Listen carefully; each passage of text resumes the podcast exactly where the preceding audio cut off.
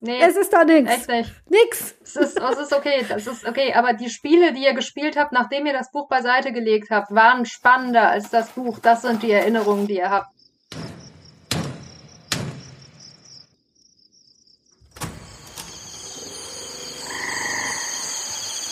Willkommen im Tropenhaus. Wir lesen Bücher, schauen Filme, spielen Spiele und reden über alles, was uns daran auffällt.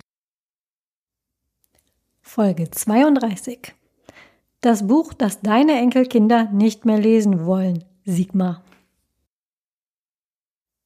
Willkommen im Tropenhaus zurück nach unserer Sommerpause. Wir hoffen, ihr hattet habt noch einen ganz grandiosen Sommer teilweise. Nicht überall sind die Ferien schon vorbei. Seid ausgeruht und entspannt und bereit dafür, sich direkt in die Thematik zu stürzen. Nämlich, ge geplant war das natürlich alles wie immer ganz anders. Wir wollten ja eigentlich mit Becky Chambers weitermachen, ganz entspannt und gechillt. Ja, aber dann was ist dann passiert? Heike. Heike ist heute wieder bei mir. Ich freue mich sehr. Heike habe ich getroffen im, im Urlaub. Wir haben Kaffee getrunken in der Sonne. Es war großartig. In 3D. Heike, was, in 3D. Was ist passiert, Heike? Wa warum sitzen wir jetzt hier?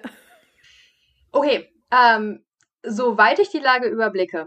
Ähm, ich weiß nicht, ob du in letzter Zeit mal an einem Kino vorbeigegangen bist, aber das war das, die einzige Vorwarnung, die ich tatsächlich hatte. Ähm, Im Kino ähm, läuft gerade ein deutscher Kinderfilm namens Der junge Häuptling Winnetou, für den auch überall Plakate hängen. Jedes Mal, wenn ich eins dieser Plakate gesehen habe, dachte ich mir, ah, äh, okay, ich, ich hoffe, dass wir einfach alle darüber schweigen und dass es einfach niemand guckt und wir nie wieder drüber reden. Das ist natürlich nicht passiert. Was passiert ist, ist, dass es eine begleitende Buchreihe geben sollte. Also sprich, der junge Häuptling Winnetou, neue Abenteuer oder irgendwas in der Richtung. Den Part habe ich nicht ausführlich recherchiert. Und das hat gewisse negative Reaktionen hervorgerufen, was den Verlag dazu gebracht hat, nochmal kurz in sich zu gehen und zu überlegen, ha, eventuell brauchen wir keine neuen Winnetou-Bücher in Deutschland im Jahre der Herren 2022. Wir lassen das doch wieder. Und äh, wie immer, wenn Leute sich was anders überlegen, ist das Geschrei groß und jetzt ist Cancel Culture angesagt. Ähm, die Woken nehmen uns unseren Winnetou weg. Diesmal ist ja. es besonders unterhaltsam, weil ähm, eine Person, mit der du, von der du nicht erwartest, dass sie in dieser Geschichte vorkommt, nämlich Sigmar Gabriel, sich auf Twitter darüber ausgelassen hat, dass Winnetou in Kinderbuchregale gehört. Und er hat ja damals geweint, als sein Held gestorben ist. Spoiler übrigens. Also Spo sorry. sorry. Sigmar Leute. Gabriel hat uns gerade allen Winnetou gespoilert im Zweifelsfall. Ja, diese ähm, frische neue Kinderbuchreihe. Es ist, äh, genau, und das ist, das ist der Aufreger der Woche. Und ich finde ihn besonders schön, weil es der, es ist, es ist so ein, eine unglaublich deutsche Sache. Manchmal ja, findet ja. man, manchmal findet man im Internet Artikel darüber, ähm, wie gerne Leute in den USA ihren FreundInnen zum ersten Mal davon erzählen, dass es in Deutschland diese super weirde, hart nicht okaye Cultural Appropriation Fantasy Native Kultur gibt.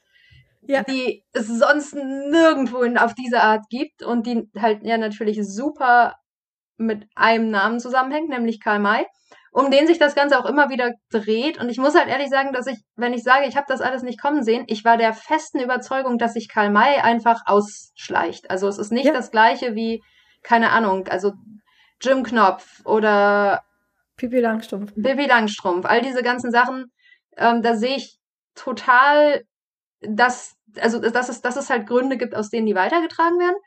Aber ähm, ich, ich schwöre bei Gott, ich dachte, Winnetou sackt gerade so auf den Grund unseres kulturellen Gedächtnisses, ja. wo er sich dann langsam und endlich zersetzt, bis nur noch so ein bisschen was Matschiges übrig ist oder so. bevor wir jetzt weitermachen übrigens, möchte ich, bevor jetzt hier schon die ersten Leute ihre, äh, ihre äh, Handgeräte zücken, um wild geifern draus los zu äh, tweeten oder sonst was, wie wir es wagen können, als äh, junge, nehmen wir ganz junge Frau im Internet, woke, linksgrün, versifft, gebürstet, einen der großen deutschen Helden einfach so aus der Luft zu zerreißen. Eine von uns hat tatsächlich die Bücher gelesen, aber dafür, also, ne, nur, nur, dass ihr wisst, eine von uns, die hier sitzt, kennt die alle. Nur, dass ihr das wisst, ich glaube, nicht alle, aber viele. Um, um Himmels Willen, nein, nicht alle. Es sind, es sind wirklich viele. Es sind wirklich, wirklich viele. Also Heike hat, hat Winnetou gelesen. Die weiß, wovon sie tatsächlich. Ich bin mir ziemlich sicher, die hat mehr Winnetou ist das manche Leute, die sich jetzt. Aber ähm, dann again, das interessiert keinen, weil äh, ähm, bei den Diskussionen um den Zauberlehrling, über den wir hier nicht reden, bekomme ich regelmäßig vorgeworfen, ich würde aus der Luft gegriffene Sachen erfinden. Ich habe diese Bücher so oft gelesen, dass es schon fast peinlich zuzugeben ist. Ich kenne die sehr viel besser als manche Leute, die sich Fans nennen. Und deswegen weiß ich, was da drin steht. Also nur, dass wir mal wissen, äh, auf, auf, welchem Level wir hier so diskutieren werden. Ähm, und es war tatsächlich unser Einspieler, war natürlich unsere äh, mehr oder minder ge äh, gelungene ähm, Versuch der Comedy, aber es war mehr oder weniger so, dass wir wirklich erst wirklich in Ruhe ein paar Folgen vorproduzieren wollten, dann irgendwann so im September gemütlich aus der Sommerpause kommen. Aber ich saß in einem Bus irgendwo auf der, auf der, im, im, britischen Nirgendwo, huckelte da vor mich hin, hatte aber trotzdem Internet, anders als in Deutschland, und sah, wie Twitter so langsam vor sich hin explodierte und erinnerte mich dann grob, dass ich irgendwo auf dem Weg nach irgendwo an so einer Litfaßsäule vorbeigelaufen bin und erstmal dachte so, hä? Weil Winnetou ist für mich etwas, was mein Vater gelesen hat. Exakt das. Mein, mein Vater ist Jahrgang 45. Karl May steht bei uns im Regal als das ist das, was der Opa mal früher gelesen hat. Das habe selbst ich nicht mehr gelesen. Und ähm, das Einzige, woher ich Winnetou kenne, ist ein Hörspiel aus dem WDR, wo das Comedians in den späte 90er, frühe 2000er mal das Winnetou-Hörspiel mal eingesprochen haben. Aber äh, ich habe auch gedacht, wir sind doch durch. Und den Rest habe ich nur bei Twitter mitbekommen und ja. Und dann ja, deswegen sind wir wieder zurück. Wir, wir müssen sehr dringend reden. Ja. Ja, und ich finde es äh, direkt schon gut, dass du gerade darauf hingewiesen hast. Also ja, klar, der Grund, aus dem ich Winnetou überhaupt kannte, war, dass das für meine Mutter, glaube ich, vor allen Dingen eine super wichtige, eine super wichtige Reihe war. Also die Karl-May-Sachen allgemein. Du hast schon einen Punkt damit, dass du sagst, das hat der Opa gelesen. Denn streng genommen, die Generation, die jetzt gerade geifert und schimpft und sagt, aber das war mir als Kind so wichtig. Das sind ja auch nicht die OG Winnetou-Fans. Also wir müssen einfach immer noch mal dran denken, Karl May ist Kind des 19. Jahrhunderts. Also wir reden hier von Büchern, die deutlich über 100 Jahre alt sind. Der erste Winnetou-Teil ist 1893, meine ich, erschienen. Das ist, das ist was, was Leute schon üblicherweise auf dem Schirm haben. Das ist was, was ich zumindest als Kind auch immer schon sehr klar vor Augen hatte. Karl May, der Autor, ähm, war Lehrer, ich weiß, ich weiß nicht mal, ich weiß nicht mehr in welcher Stadt. Karl May war ähm, ein Mensch, der über lange Zeit hinweg tendenziell relativ viel Pech hatte, aber gleichzeitig auch so ein kleinkrimineller Conman, der irgendwann angefangen hat, diese Reiseromane zu, zu schreiben. Reiseromane im 19. Jahrhundert sind allgemein ein Riesending. Karl May fängt also an, die zu schreiben und wird damit sehr schnell sehr erfolgreich, so dass er irgendwann davon leben kann. Die meisten Karl May-Romane sind Self-Insert Fiction, also wirklich quasi Selbst-Fan-Fiction, ähm, in denen ein Ich-Erzähler meistens, selten ist auch mal dritte Person, namens Karl, wahlweise durch in Anführungszeichen den Orient oder durch die USA reist und da er vor allen Dingen erstmal sehr, sehr, sehr viel die Landschaft beschreibt. Damit geht es immer schon los. Das erste, was ich in diesen Büchern verbinde, die ich, wie gesagt, durchaus auch gerne gelesen habe, damals als Kind, weil ich habe alles gerne gelesen. Es gab nichts, was ich nicht gerne gelesen habe. Ich war einfach glücklich, wenn ich gelesen habe oh mein Gott, diese Bücher haben unendlich viele Landschaftsbeschreibungen, weil sie in, an erster Stelle Reiseromane sind, an zweiter Stelle sind sie dann Abenteuerromane. Gleichzeitig war Karl May aber auch noch super christlich unterwegs dabei. Das heißt, man reitet auch mal für 50 Seiten durch die Wüste und meditiert dabei über Gott. Ich habe also als Kind vor allen Dingen gelernt, weiter zu blättern und so ein bisschen zu überschlagen, bis wieder was passierte. Leute weisen immer wieder darauf hin, dass Karl May nie wirklich da war in den Ländern, die er beschrieben hat. Äh, rein biografisch stimmt das nicht ganz, denn als er dann alt und berühmt war. Er hat auch angefangen, übrigens, sich diese, diese ganze Sache selber zu glauben. Also Karl May war der, wirklich der Stan Lee seiner Zeit. Der hat einen riesen Hype um sich aufgebaut, hat die Waffen, die er beschrieben hatte, die Waffen, die sein alter Ego Old Shatterhand dann irgendwann, mit denen er unterwegs war, äh, nachbauen lassen. Die kann man jetzt im Karl-May-Museum tatsächlich ansehen.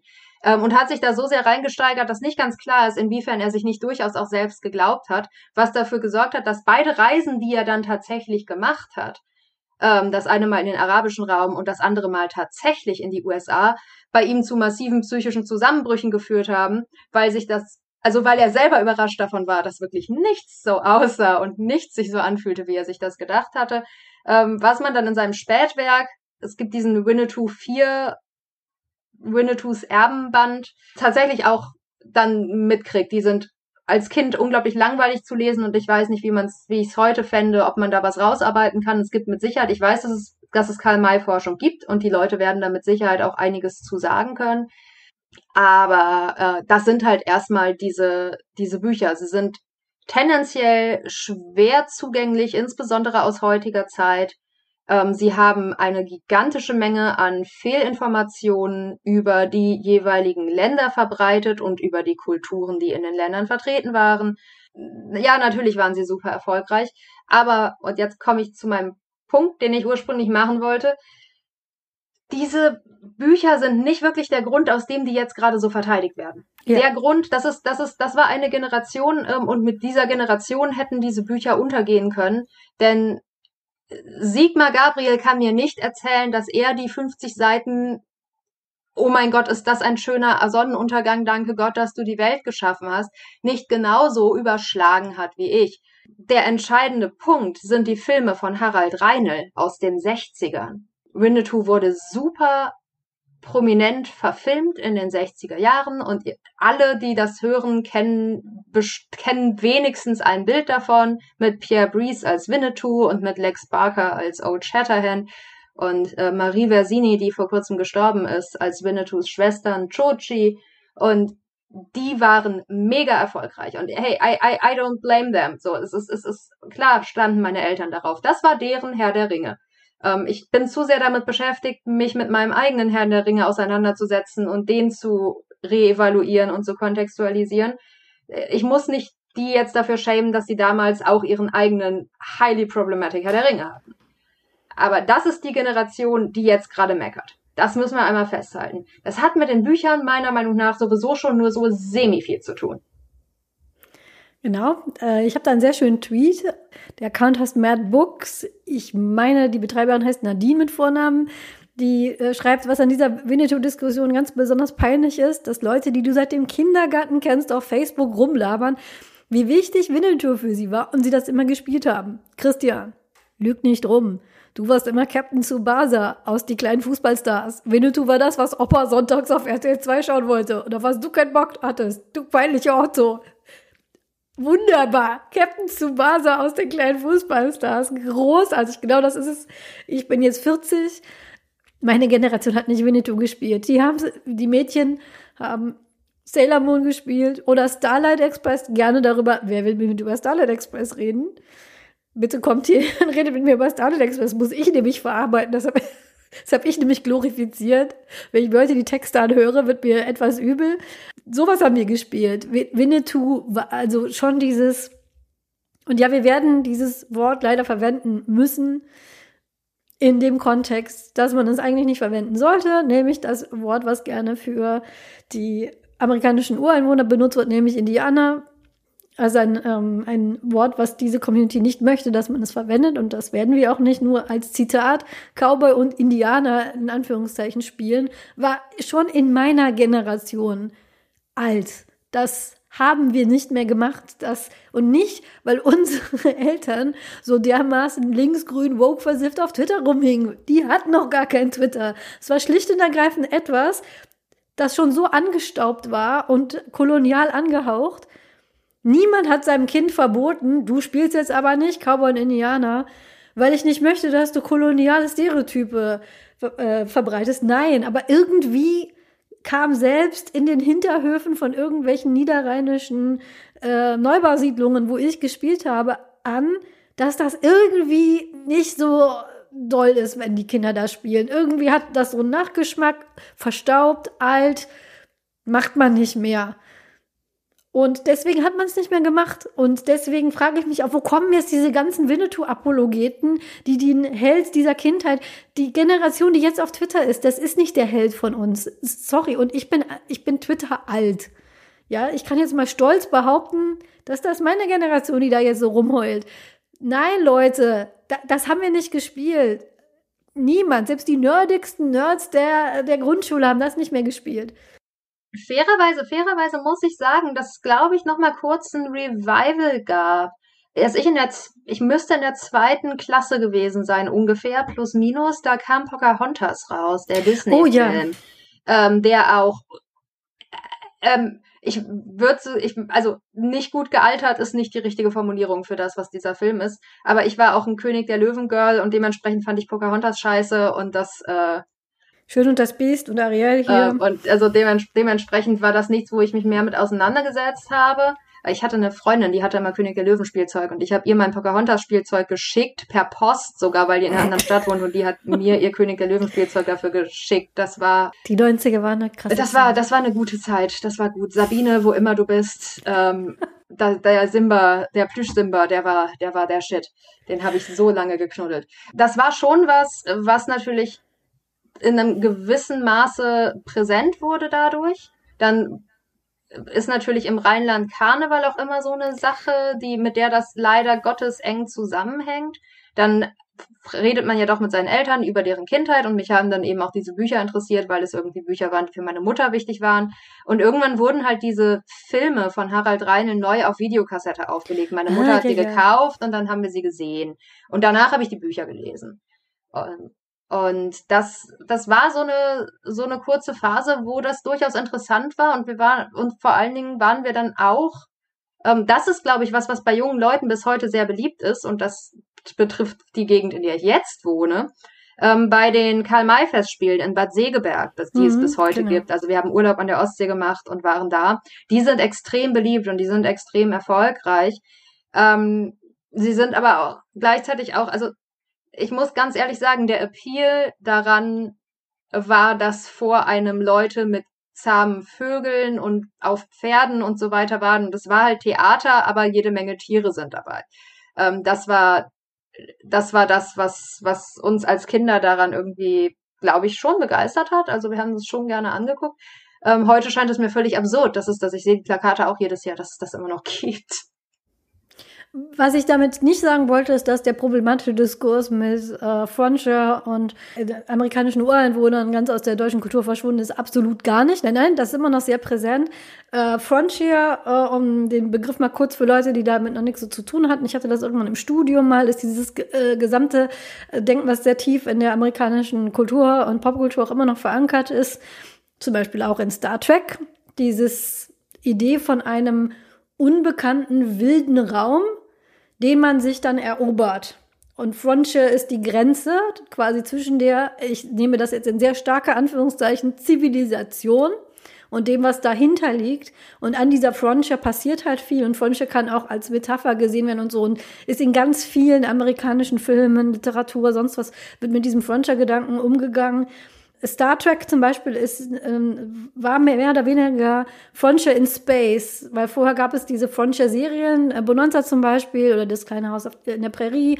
Es gab auch diese, diese Tracks hm, von, von, den, von den Siedlern und äh, Star Trek war, war äh, so konzipiert als, wir machen das, nur jetzt ist die Frontier, the final Frontier ist eben nicht mehr das Wilde in den, äh, auf dem äh, Gebiet der USA, sondern der Weltraum und was daran so problematisch eben ist, ist, dass das ja nicht stimmt.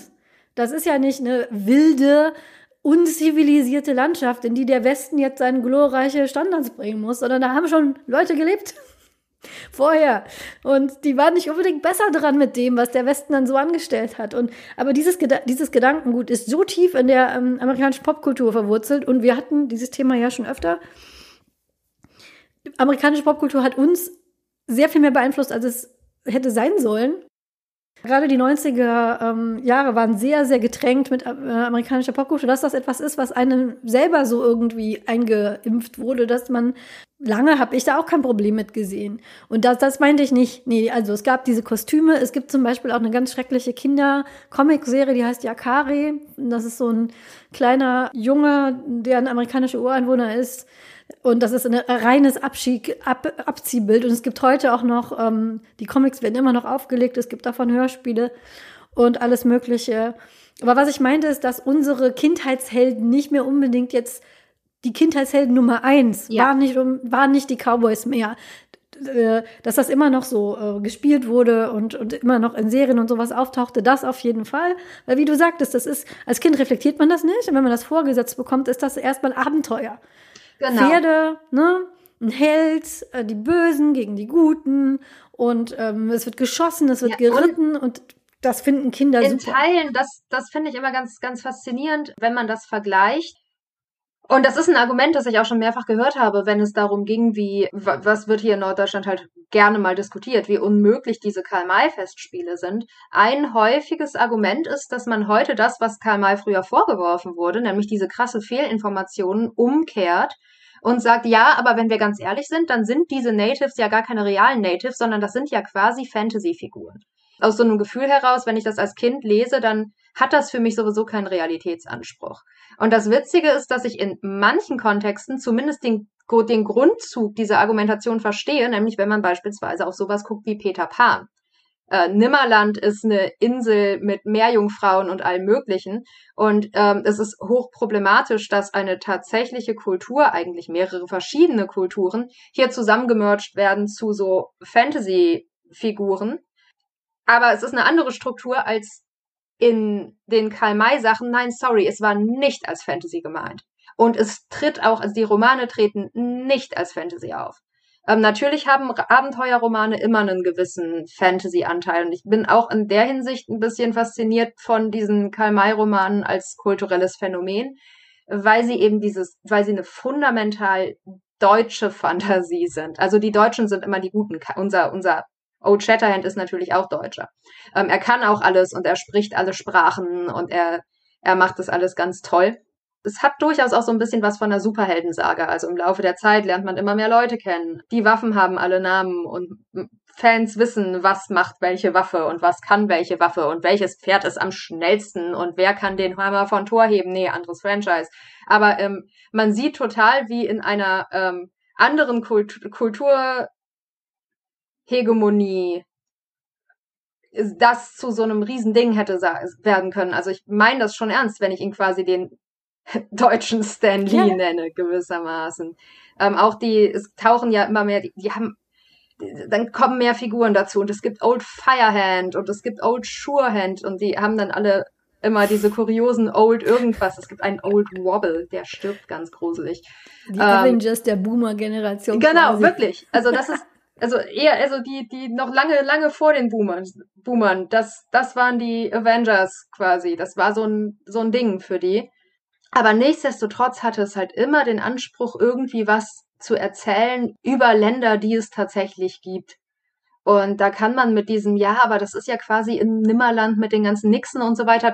Nee, nee, so, so sind die Bücher nicht strukturiert und sorry, in den Filmen sehe ich es auch nicht. Da, mit dem Argument kann man wirklich nicht kommen. Und was eben das äh, ganz Problematische daran ist, und darin musste ich, das musste ich selber lernen.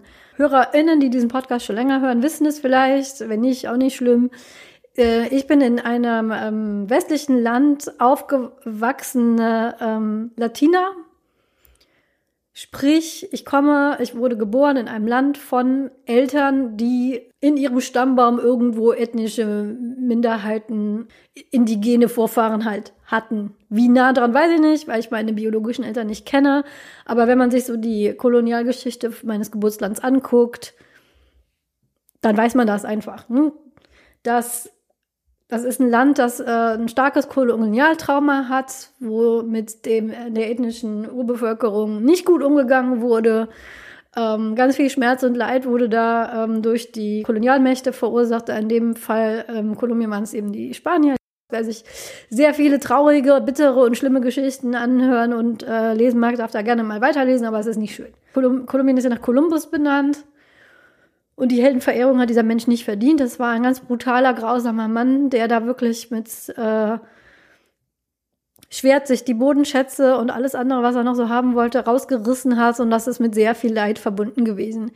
Und was ich quasi entlernen musste, ist, dass auch eine in Anführungszeichen positive Darstellung von so einer ja. Figur, wie sie der Winnetou zum Beispiel ist. Weil ja jetzt ja auch dieses Ganze kommt, sie wollen uns unseren Helden wegnehmen.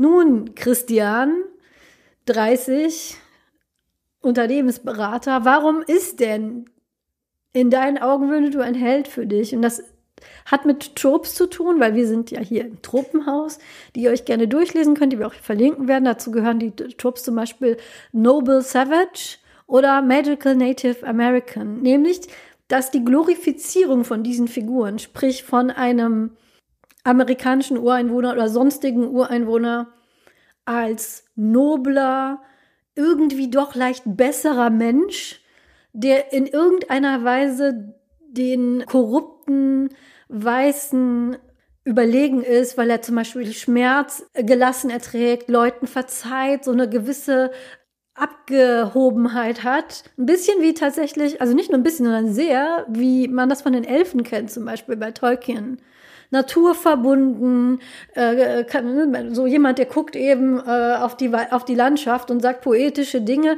Auch das ist eine Verklärung, die gefährlich ist, weil sie im Prinzip ja nur dazu da ist, diese Grenze zu ziehen. Die sind nicht wie wir.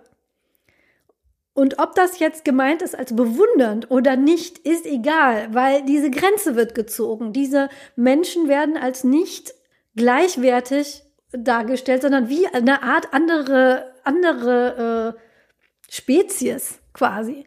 Und das ist ähm, eine ganz problematische Verherrlichung, die auch ganz oft in ähm, Erziehungs- und Elternkontexten geschieht, gegen die ich mich massiv zu Wehr setze, wenn immer gesagt wird, schaut doch, wie die Naturvölker es machen, TM. Und das mit so, einer, mit so einem leicht verklärenden Blick. Und auch das ist nicht gut, weil du damit Leute nicht auf Augenhöhe betrachtest, sondern wie so eine Art Tiere, die du beobachtest. So faszinierend. Oh, wie intelligent die doch sind. Äh, und ähm, in, in, diese, in dieses Muster fallen diese Winnetou, also es ist im Prinzip fast der Begründer dieses Tropes in Deutschland sind diese Winnetou-Bücher. Ja, Winnetou als Noble Savage ist ein unglaublich unangenehmer Fall, weil es nicht mal so ist, dass er so als übermenschlich dargestellt wird, sondern, und das, das ist der Punkt, an dem ich wirklich glaube, ich, ich, ich glaube euch nicht, dass ihr diese Bücher gelesen habt, weil das selbst als Kind fand ich das etwas unangenehm, ähm, ohne da weiter drüber nachzudenken. Aber es ist was, was ich, was ich wirklich eingebrannt habe und was ich nicht vergessen habe. Es wird immer wieder betont, dass Winnetou der einzige ist, der an den guten weißen Deutschen rankommt. Winnetou ist quasi einer von den Besseren, einer von den Guten. Und das ist die große Überraschung. Das ist das Erstaunliche. Unser Erzähler ist auch immer wieder erstaunt davon, wie kann das sein, dass der so nobel ist, obwohl er doch aus diesem Volk kommt. Und es ist schon das fände ich, auch das fände ich nicht gut, aber es ist nicht mal so, dass das gebrochen wird und er dadurch lernt, dass er eine falsche Vorstellung von diesem Volk hat, ähm, was sich bei mir sehr eingebrannt hat, weil natürlich war die einzige Heldin, die es gab, ein Chochi, Winnetous Schwester, die darf sehr, sehr wenig machen, außer hübsch aussehen und wird dann auch relativ äh, schnell Spoiler für einen wirklich alten Film, erschossen.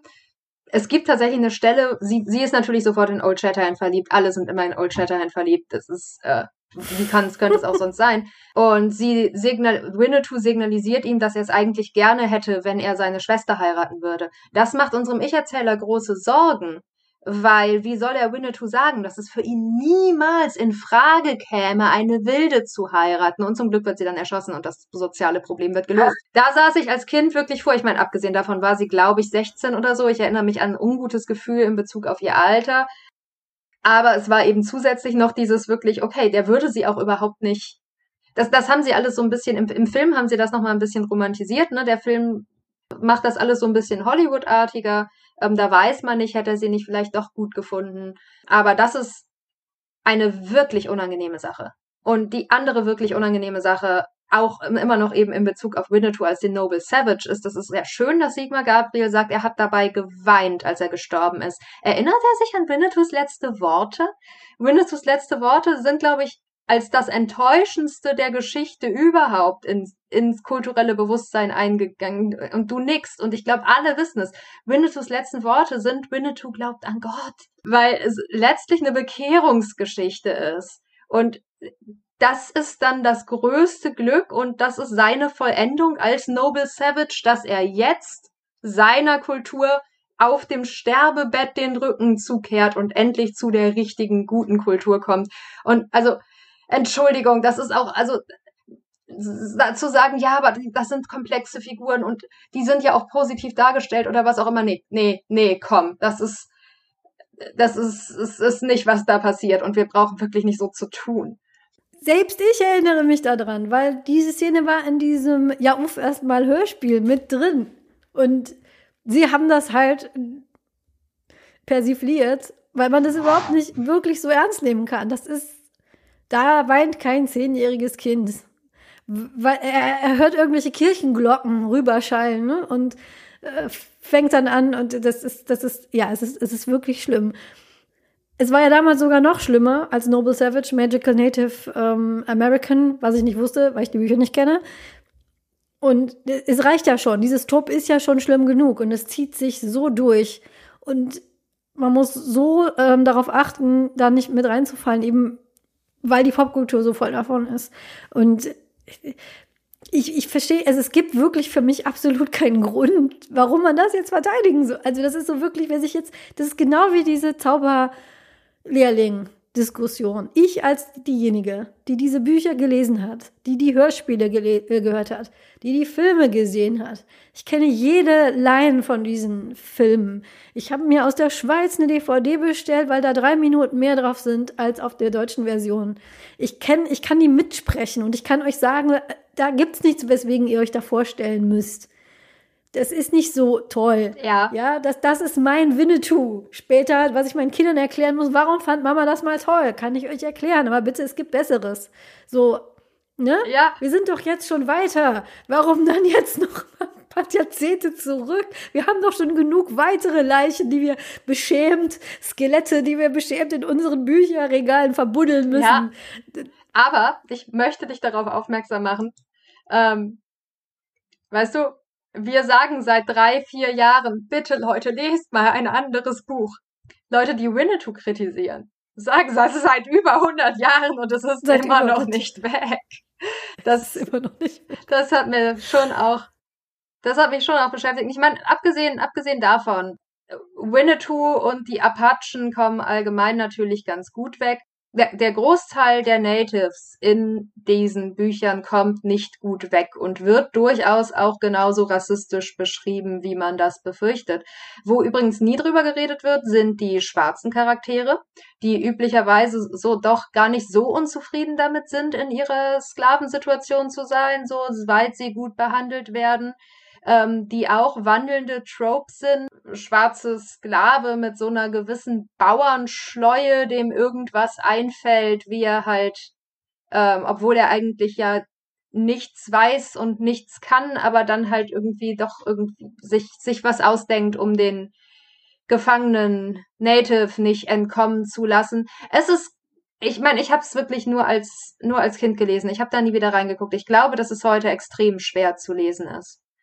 Und was den Punkt angeht, ja gut, aber Leute verstehen ja, dass da keine, also dass, dass da keine Realität abgebildet wird. Das sind ja einfach nur Bücher.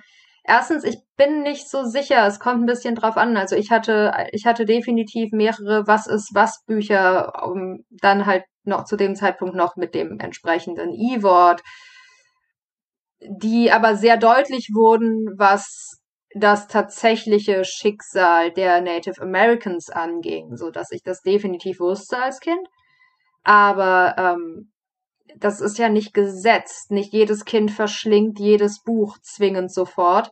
Und nicht jedes Kind hat Öko-Eltern, die total auf der mit dem Wolf tanzt stehen. Der Film ist bestimmt auch super problematisch, aber er bringt den einen Punkt, nämlich, wow, das lief nicht gut, wirklich gut rüber. Wie krass das ist, was Winnetou vermittelt hat lässt sich, glaube ich, an einem Beispiel, ich bin ja nun auch ursprünglich aus NRW, lässt sich an einem Beispiel festmachen, ähm, das mir auch jetzt heute zum ersten Mal wieder eingefallen ist. Nämlich, weißt du, wo ich zum aller, allerersten Mal einen Ausschnitt aus Winnetou gesehen habe? Im Neandertal-Museum. Ich hatte eine Phase, da stand ich furchtbar mhm. auf Steinzeit. Und wir waren natürlich nah am Neandertal und das heißt, ich war mehrfach in diesem Neandertal-Museum, weil das irgendwie mein Grundschulkind absolutes Highlight war, in dieses Neandertal-Museum zu gehen und mir da anzugucken, wie die Figuren da stehen und Faustkeile anzugucken und so weiter. Und man ging da durch und man sah halt Figuren und Bilder und Faustkeile und ein paar Knochen und ihm wurde erzählt, wie möglicherweise die Neandertaler damals gelebt haben. Und ein Beispiel, ein Anschauungs Material, mit dem ich mir besser vorstellen sollte, wie möglicherweise die Kultur der Neandertaler war, war ein Auszug aus diesem ersten Winnetou-Film. Etwas, wo ich heute dran zurückdenke und mir denke, Moment, was? Und ich kann nicht garantieren, dass dann nicht irgendwie auch auf einem auf einem Zettel stand übrigens, da gibt's irgendwie auch, also ganz hundertprozentig, das weiß ich nicht. So kann sein, dass sie irgendwo einen Disclaimer dran, ge dran gepappt haben, aber dieser Dis Disclaimer ist bei den ganzen. Ich habe ich hab meinen neunten Geburtstag da gefeiert mit mein, all meinen Freundinnen. Du, niemand von uns hat diesen Disclaimer gesehen, das kann ich dir versichern. Und das ist dann wirklich eine der schlimmsten Vorstellungen und das ist eine von denen, die super prädominant sind nach wie vor, dass es sich halt bei Natives um Leute handelt und allgemein bei Kulturen, die mit der großen, prädominanten westlichen Kultur nichts zu tun haben und nicht in Berührung gekommen sind, um Vorstufen handeln. Das ist eine Vorstellung des 19. Jahrhunderts. Das ist nicht, wie das wirklich ist. Das sind Kulturen, die sich genauso lange entwickelt haben wie unsere. Das sind, das sind Menschen, die sich genauso lange entwickelt haben wie wir. Das funktioniert so nicht. Das ist absolut unwissenschaftlich. Und das war in einem Museum. Ja, das äh, insofern, ich glaube auch nicht, dass man irgendwie irgendwie an einen Punkt kommt, an dem man diese Winnetou-Fantasien neutralisieren kann oder die okay werden. Das heißt nicht, dass die Leute, die das als Kind gespielt haben, damals irgendwie was, was konkret individuell Schlimmes gemacht haben. So, ähm, ich meine, manchmal, man, man könnte auch noch mal drüber nachdenken und das ist, das ist ein anderes Thema, was es über Deutschland aussagt, dass ähm, Deutschland dann in den 60ern ähm, so nochmal so absolut begeistert war von Native Americans und ob da nicht doch auch ähm, im kulturellen Bewusstsein ganz, ganz viel weirde Sachen verarbeitet wurden, von wegen, und jetzt identifizieren wir uns alle mal ganz, ganz toll mit diesen romantischen Genozidopfern. Wirklich komisch, Deutschland. Wirklich komisch. Ich weiß nicht, ob da mal jemand, jemand was zu geschrieben hat oder mal was zu, zu, zu geforscht hat, aber äh, das würde mich brennend interessieren. Was war da eigentlich los mit diesem Winnetou-Hype und welche Demografie? Weil klar, also wenn du da damals irgendwie meine, meine Eltern waren Kinder, so, ähm, ich glaube denen absolut, dass die einfach nur rumrennen wollten und schießen und coole Abenteuer erleben und dass es für die genauso gut die Schatzinsel hätte sein können oder sonst irgendwas.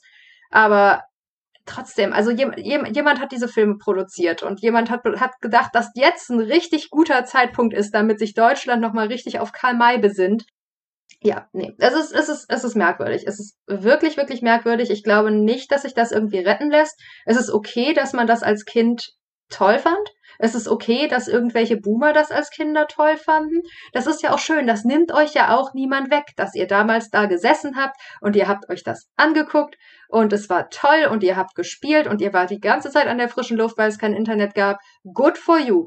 Ähm, niemand sagt, dass ihr böse Kinder wart. Aber Wer zur Hölle hat einen Film namens Der junge Häuptling Winnetou in die deutschen Kinos kommen lassen? Im Jahr 2020. Man muss sich das bitte mal, mal, mal einfach nur von der Zeitlinie mal reinziehen. Der junge Häuptling Winnetou. Das war mir absolut nicht klar. Als mein Vater das las, dass die Bücher da schon so alt waren. Die Winnetou-Trilogie ist von 1893, Sag ich Leute. doch, sag ich doch. Äh, Zieht euch doch mal bitte rein, was ihr jetzt, was ihr neu auflegt jetzt, ja? Ähm, warum mu musste das, musste das jetzt denn bitte sein, ja? Das ist jetzt nichts, nichts inhärent, was man irgendwie bewahren sollte oder, oder, ähm, ich, ich bin auch, ich bin latent fassungslos, allerdings auch dann wiederum nicht.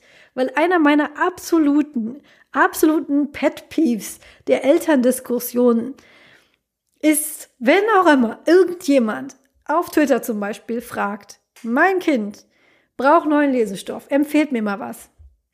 Man kann Geld darauf verwetten. Einfach mal Geld darauf verwetten, wie viel da genannt wird, was noch, äh, was etwa dem, dem, dem Geburtsjahrgang des Kindes entspricht.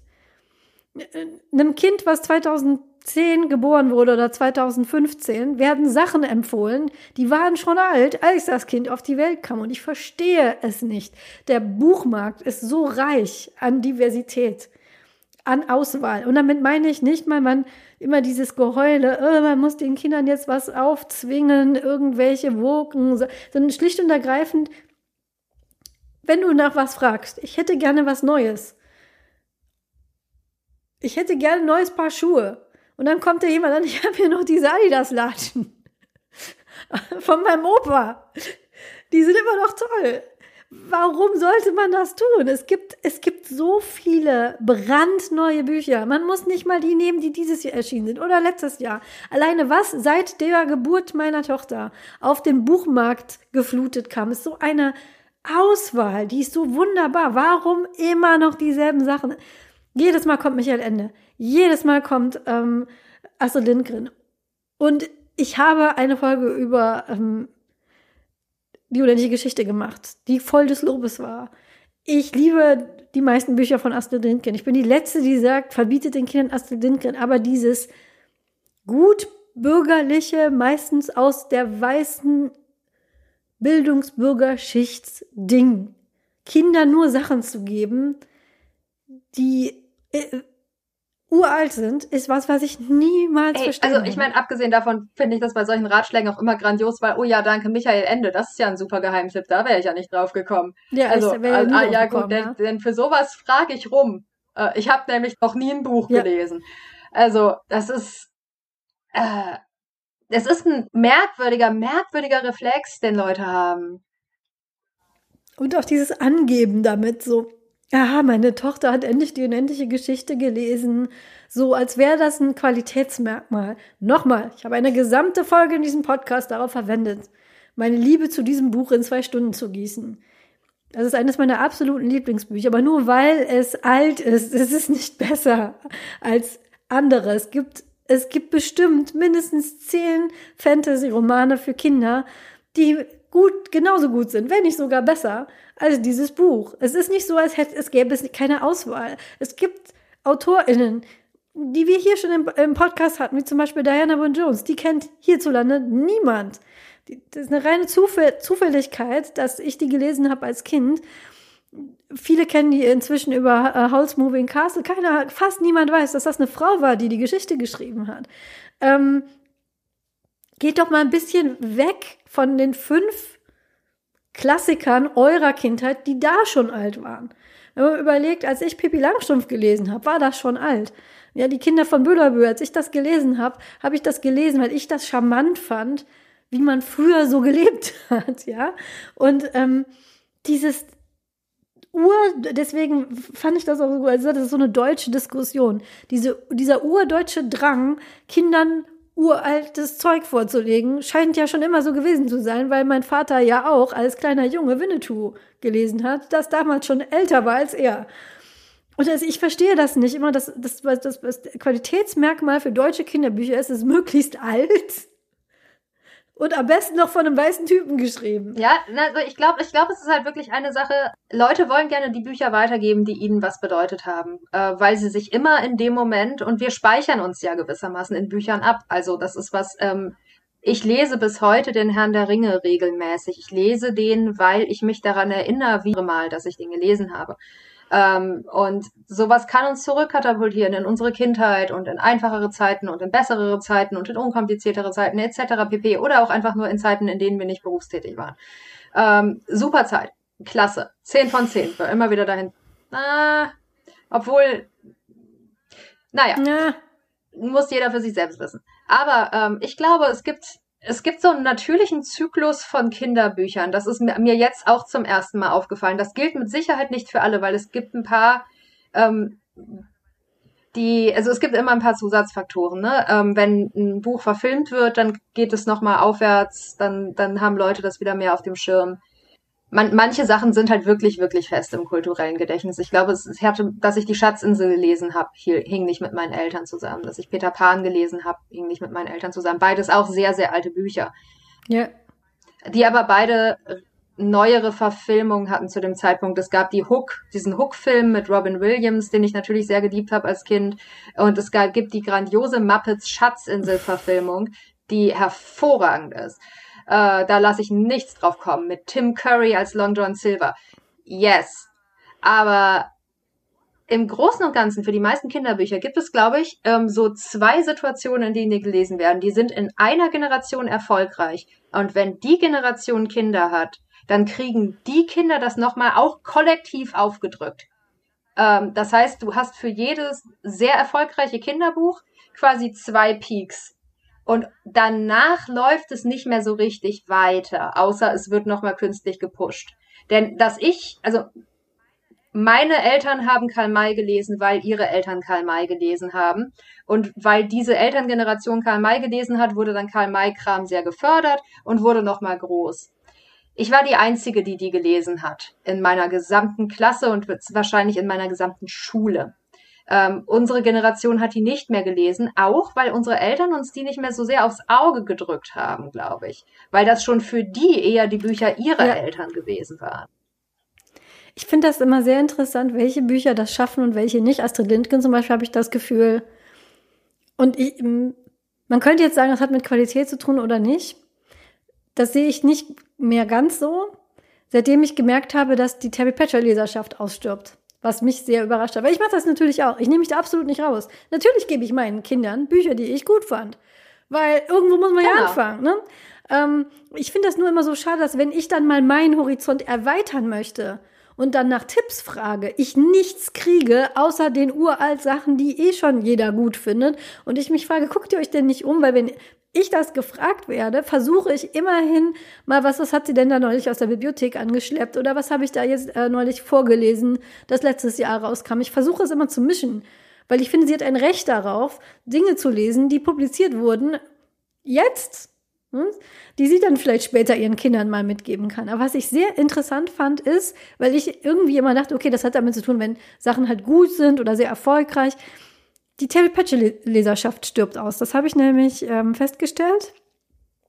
Nachdem ich mit meiner Tochter nämlich die Diana Wynne Jones Bücher gelesen habe, die sie sehr, sehr gut fand, also Das Schloss im Himmel und ähm, der, äh, Das Geheimnis des siebten Zauberers, gibt es hier Folgen auch zu, verlinken wir wie immer. Und sie dann sagte, ähm, Mama, ich möchte gerne nochmal sowas vorgelesen bekommen von dir, etwas mit Abenteuern, aber was auch lustig ist, weil Diana Wynne Jones ist urkomisch und hat so ganz trockenen britischen Humor. Und dann habe ich so überlegt und dachte, oh, die Kinderbücher von Terry Pratchett. Terry Pratchett hat Kinderbücher geschrieben, mehrere. Maurice der Kater und die gesamte Tiffany Aking-Serie. Und dann ähm, dachte ich, Tiffany Aking ist perfekt. Die fangen nämlich an, da ist Tiffany so alt wie meine Tochter. Da geht's um eine Hexe. Da geht's um ein Mädchen, was ein kleines Geschwisterkind hat. Es ist ein bisschen gruselig, aber es ist unglaublich witzig. Und dann habe ich das Buch bei meiner Buchhandlung bestellt, ihr das vorgelesen, ich fand das ganz toll. Und dann wollte ich ihr das nächste schenken. Hab, das war damals Ostern, habe irgendwie verstrahlt, das vorzubestellen und dachte, ach, gehst du schnell in den alten Buchladen, wo du immer deine Bücher bestellst, eben in Persona rein, weil du eh gerade bei deinen Eltern bist. Und dann wandere ich da rein und das ist wirklich ein Buchladen, der auch viel Fantasy hat. Und da stand kein einziges Terry Pratchett Buch mehr im Regal. Wirklich gar keins. Und ähm, bevor jetzt die Leute sagen so, ja, Terry Pratchett ist so eine Nische für Nerds. Ich kann mich erinnern, dass ich Terry Pratchett sehr spät erst gelesen habe, erst so mit Mitte 20 und mich immer gewundert habe, was sind denn diese knalligen, bunten Bücher, die überall in den Buchläden in der äh, äh, auslagen und nicht nur irgendwo verschämt, verbuddelt irgendwo in der Fantasy-Ecke, die lagen überall, diese ganz knalligen, bunten Dinger, mhm. die man nicht so richtig kapiert hat, wenn man dann auf den äh, hinten mal kurz drauf gelesen, hä, was ist das denn? Alle haben das in meiner ähm, in meinem Freundeskreis gelesen. Okay, ich hatte einen ziemlich nerdigen, geekigen Freundeskreis, aber es war doch man kannte das. Und dann bin ich zu dem Buchhändler und meinte, ähm, ich suche das Buch. Und dann war er schon ganz erstaunt. Und er sagt, das ist so lange her, dass das jemand gefragt hat. Ich so, hm, wieso?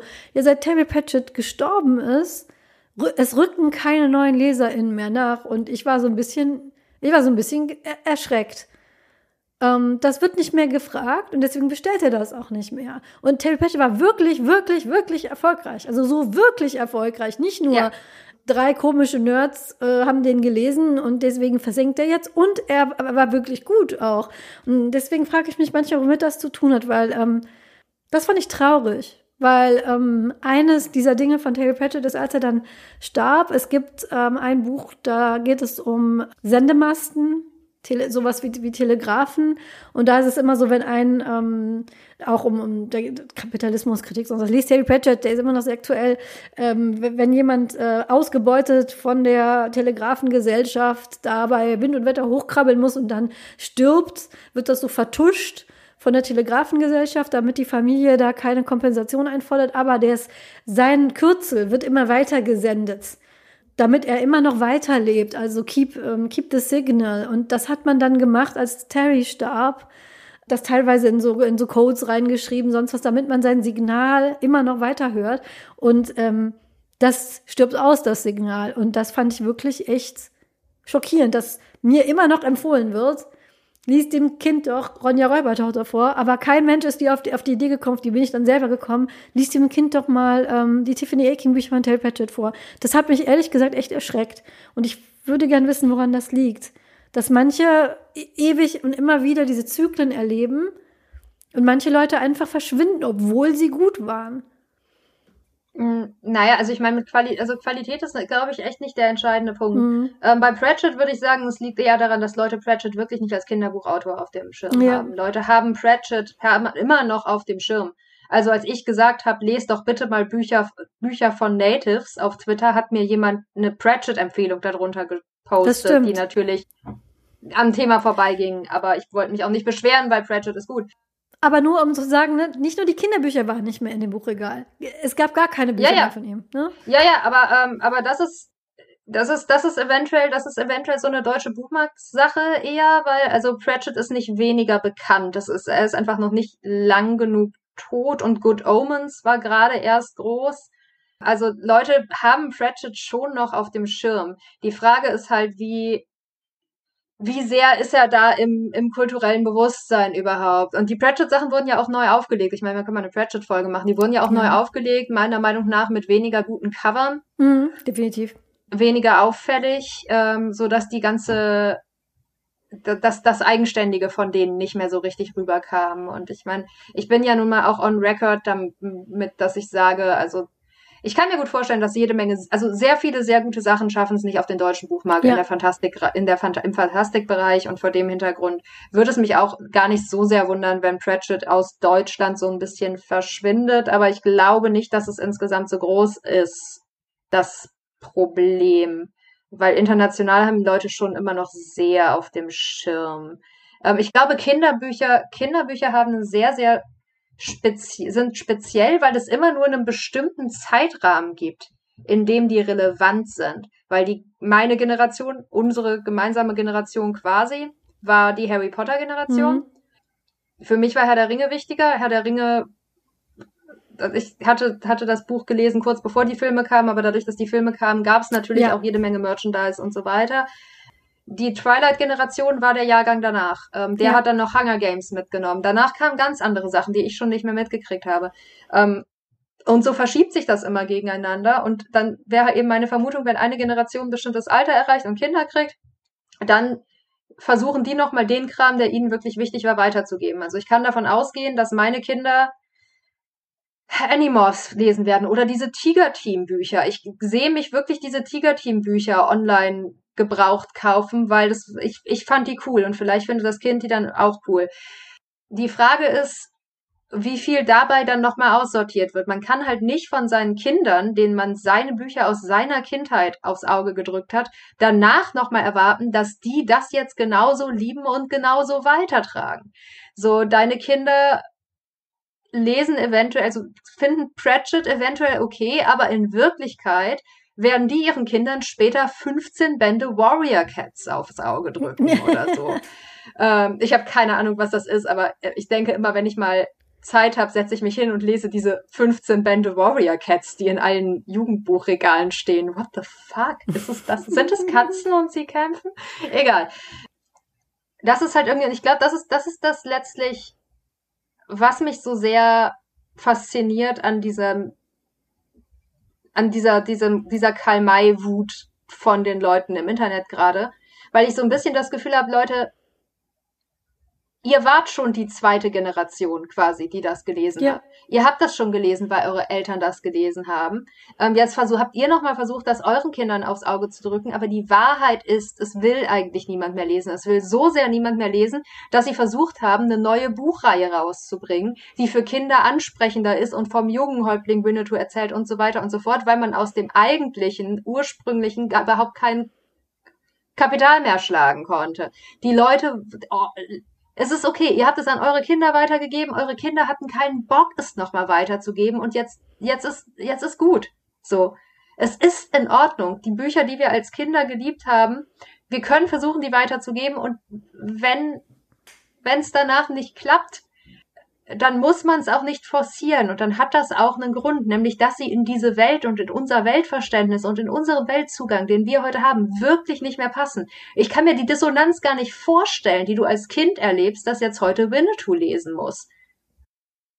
Gerade wenn so verzweifelt versucht wird, immer noch was Junges rauszuhauen, ist immer für mich das Signal, das Alte hat es überlegt. Es gab eine Young Indiana Jones Serie, es gab eine Young Sherlock Holmes Serie. Das hat alles nicht wirklich gehalten. Sherlock Holmes ist dann erst wieder relevant geworden, als es ein Reboot in der modernen Zeit gibt. Und wenn ihr das euch zutraut, eine Winnetou-Reboot zu machen, dann wird das eine sehr traurige Geschichte.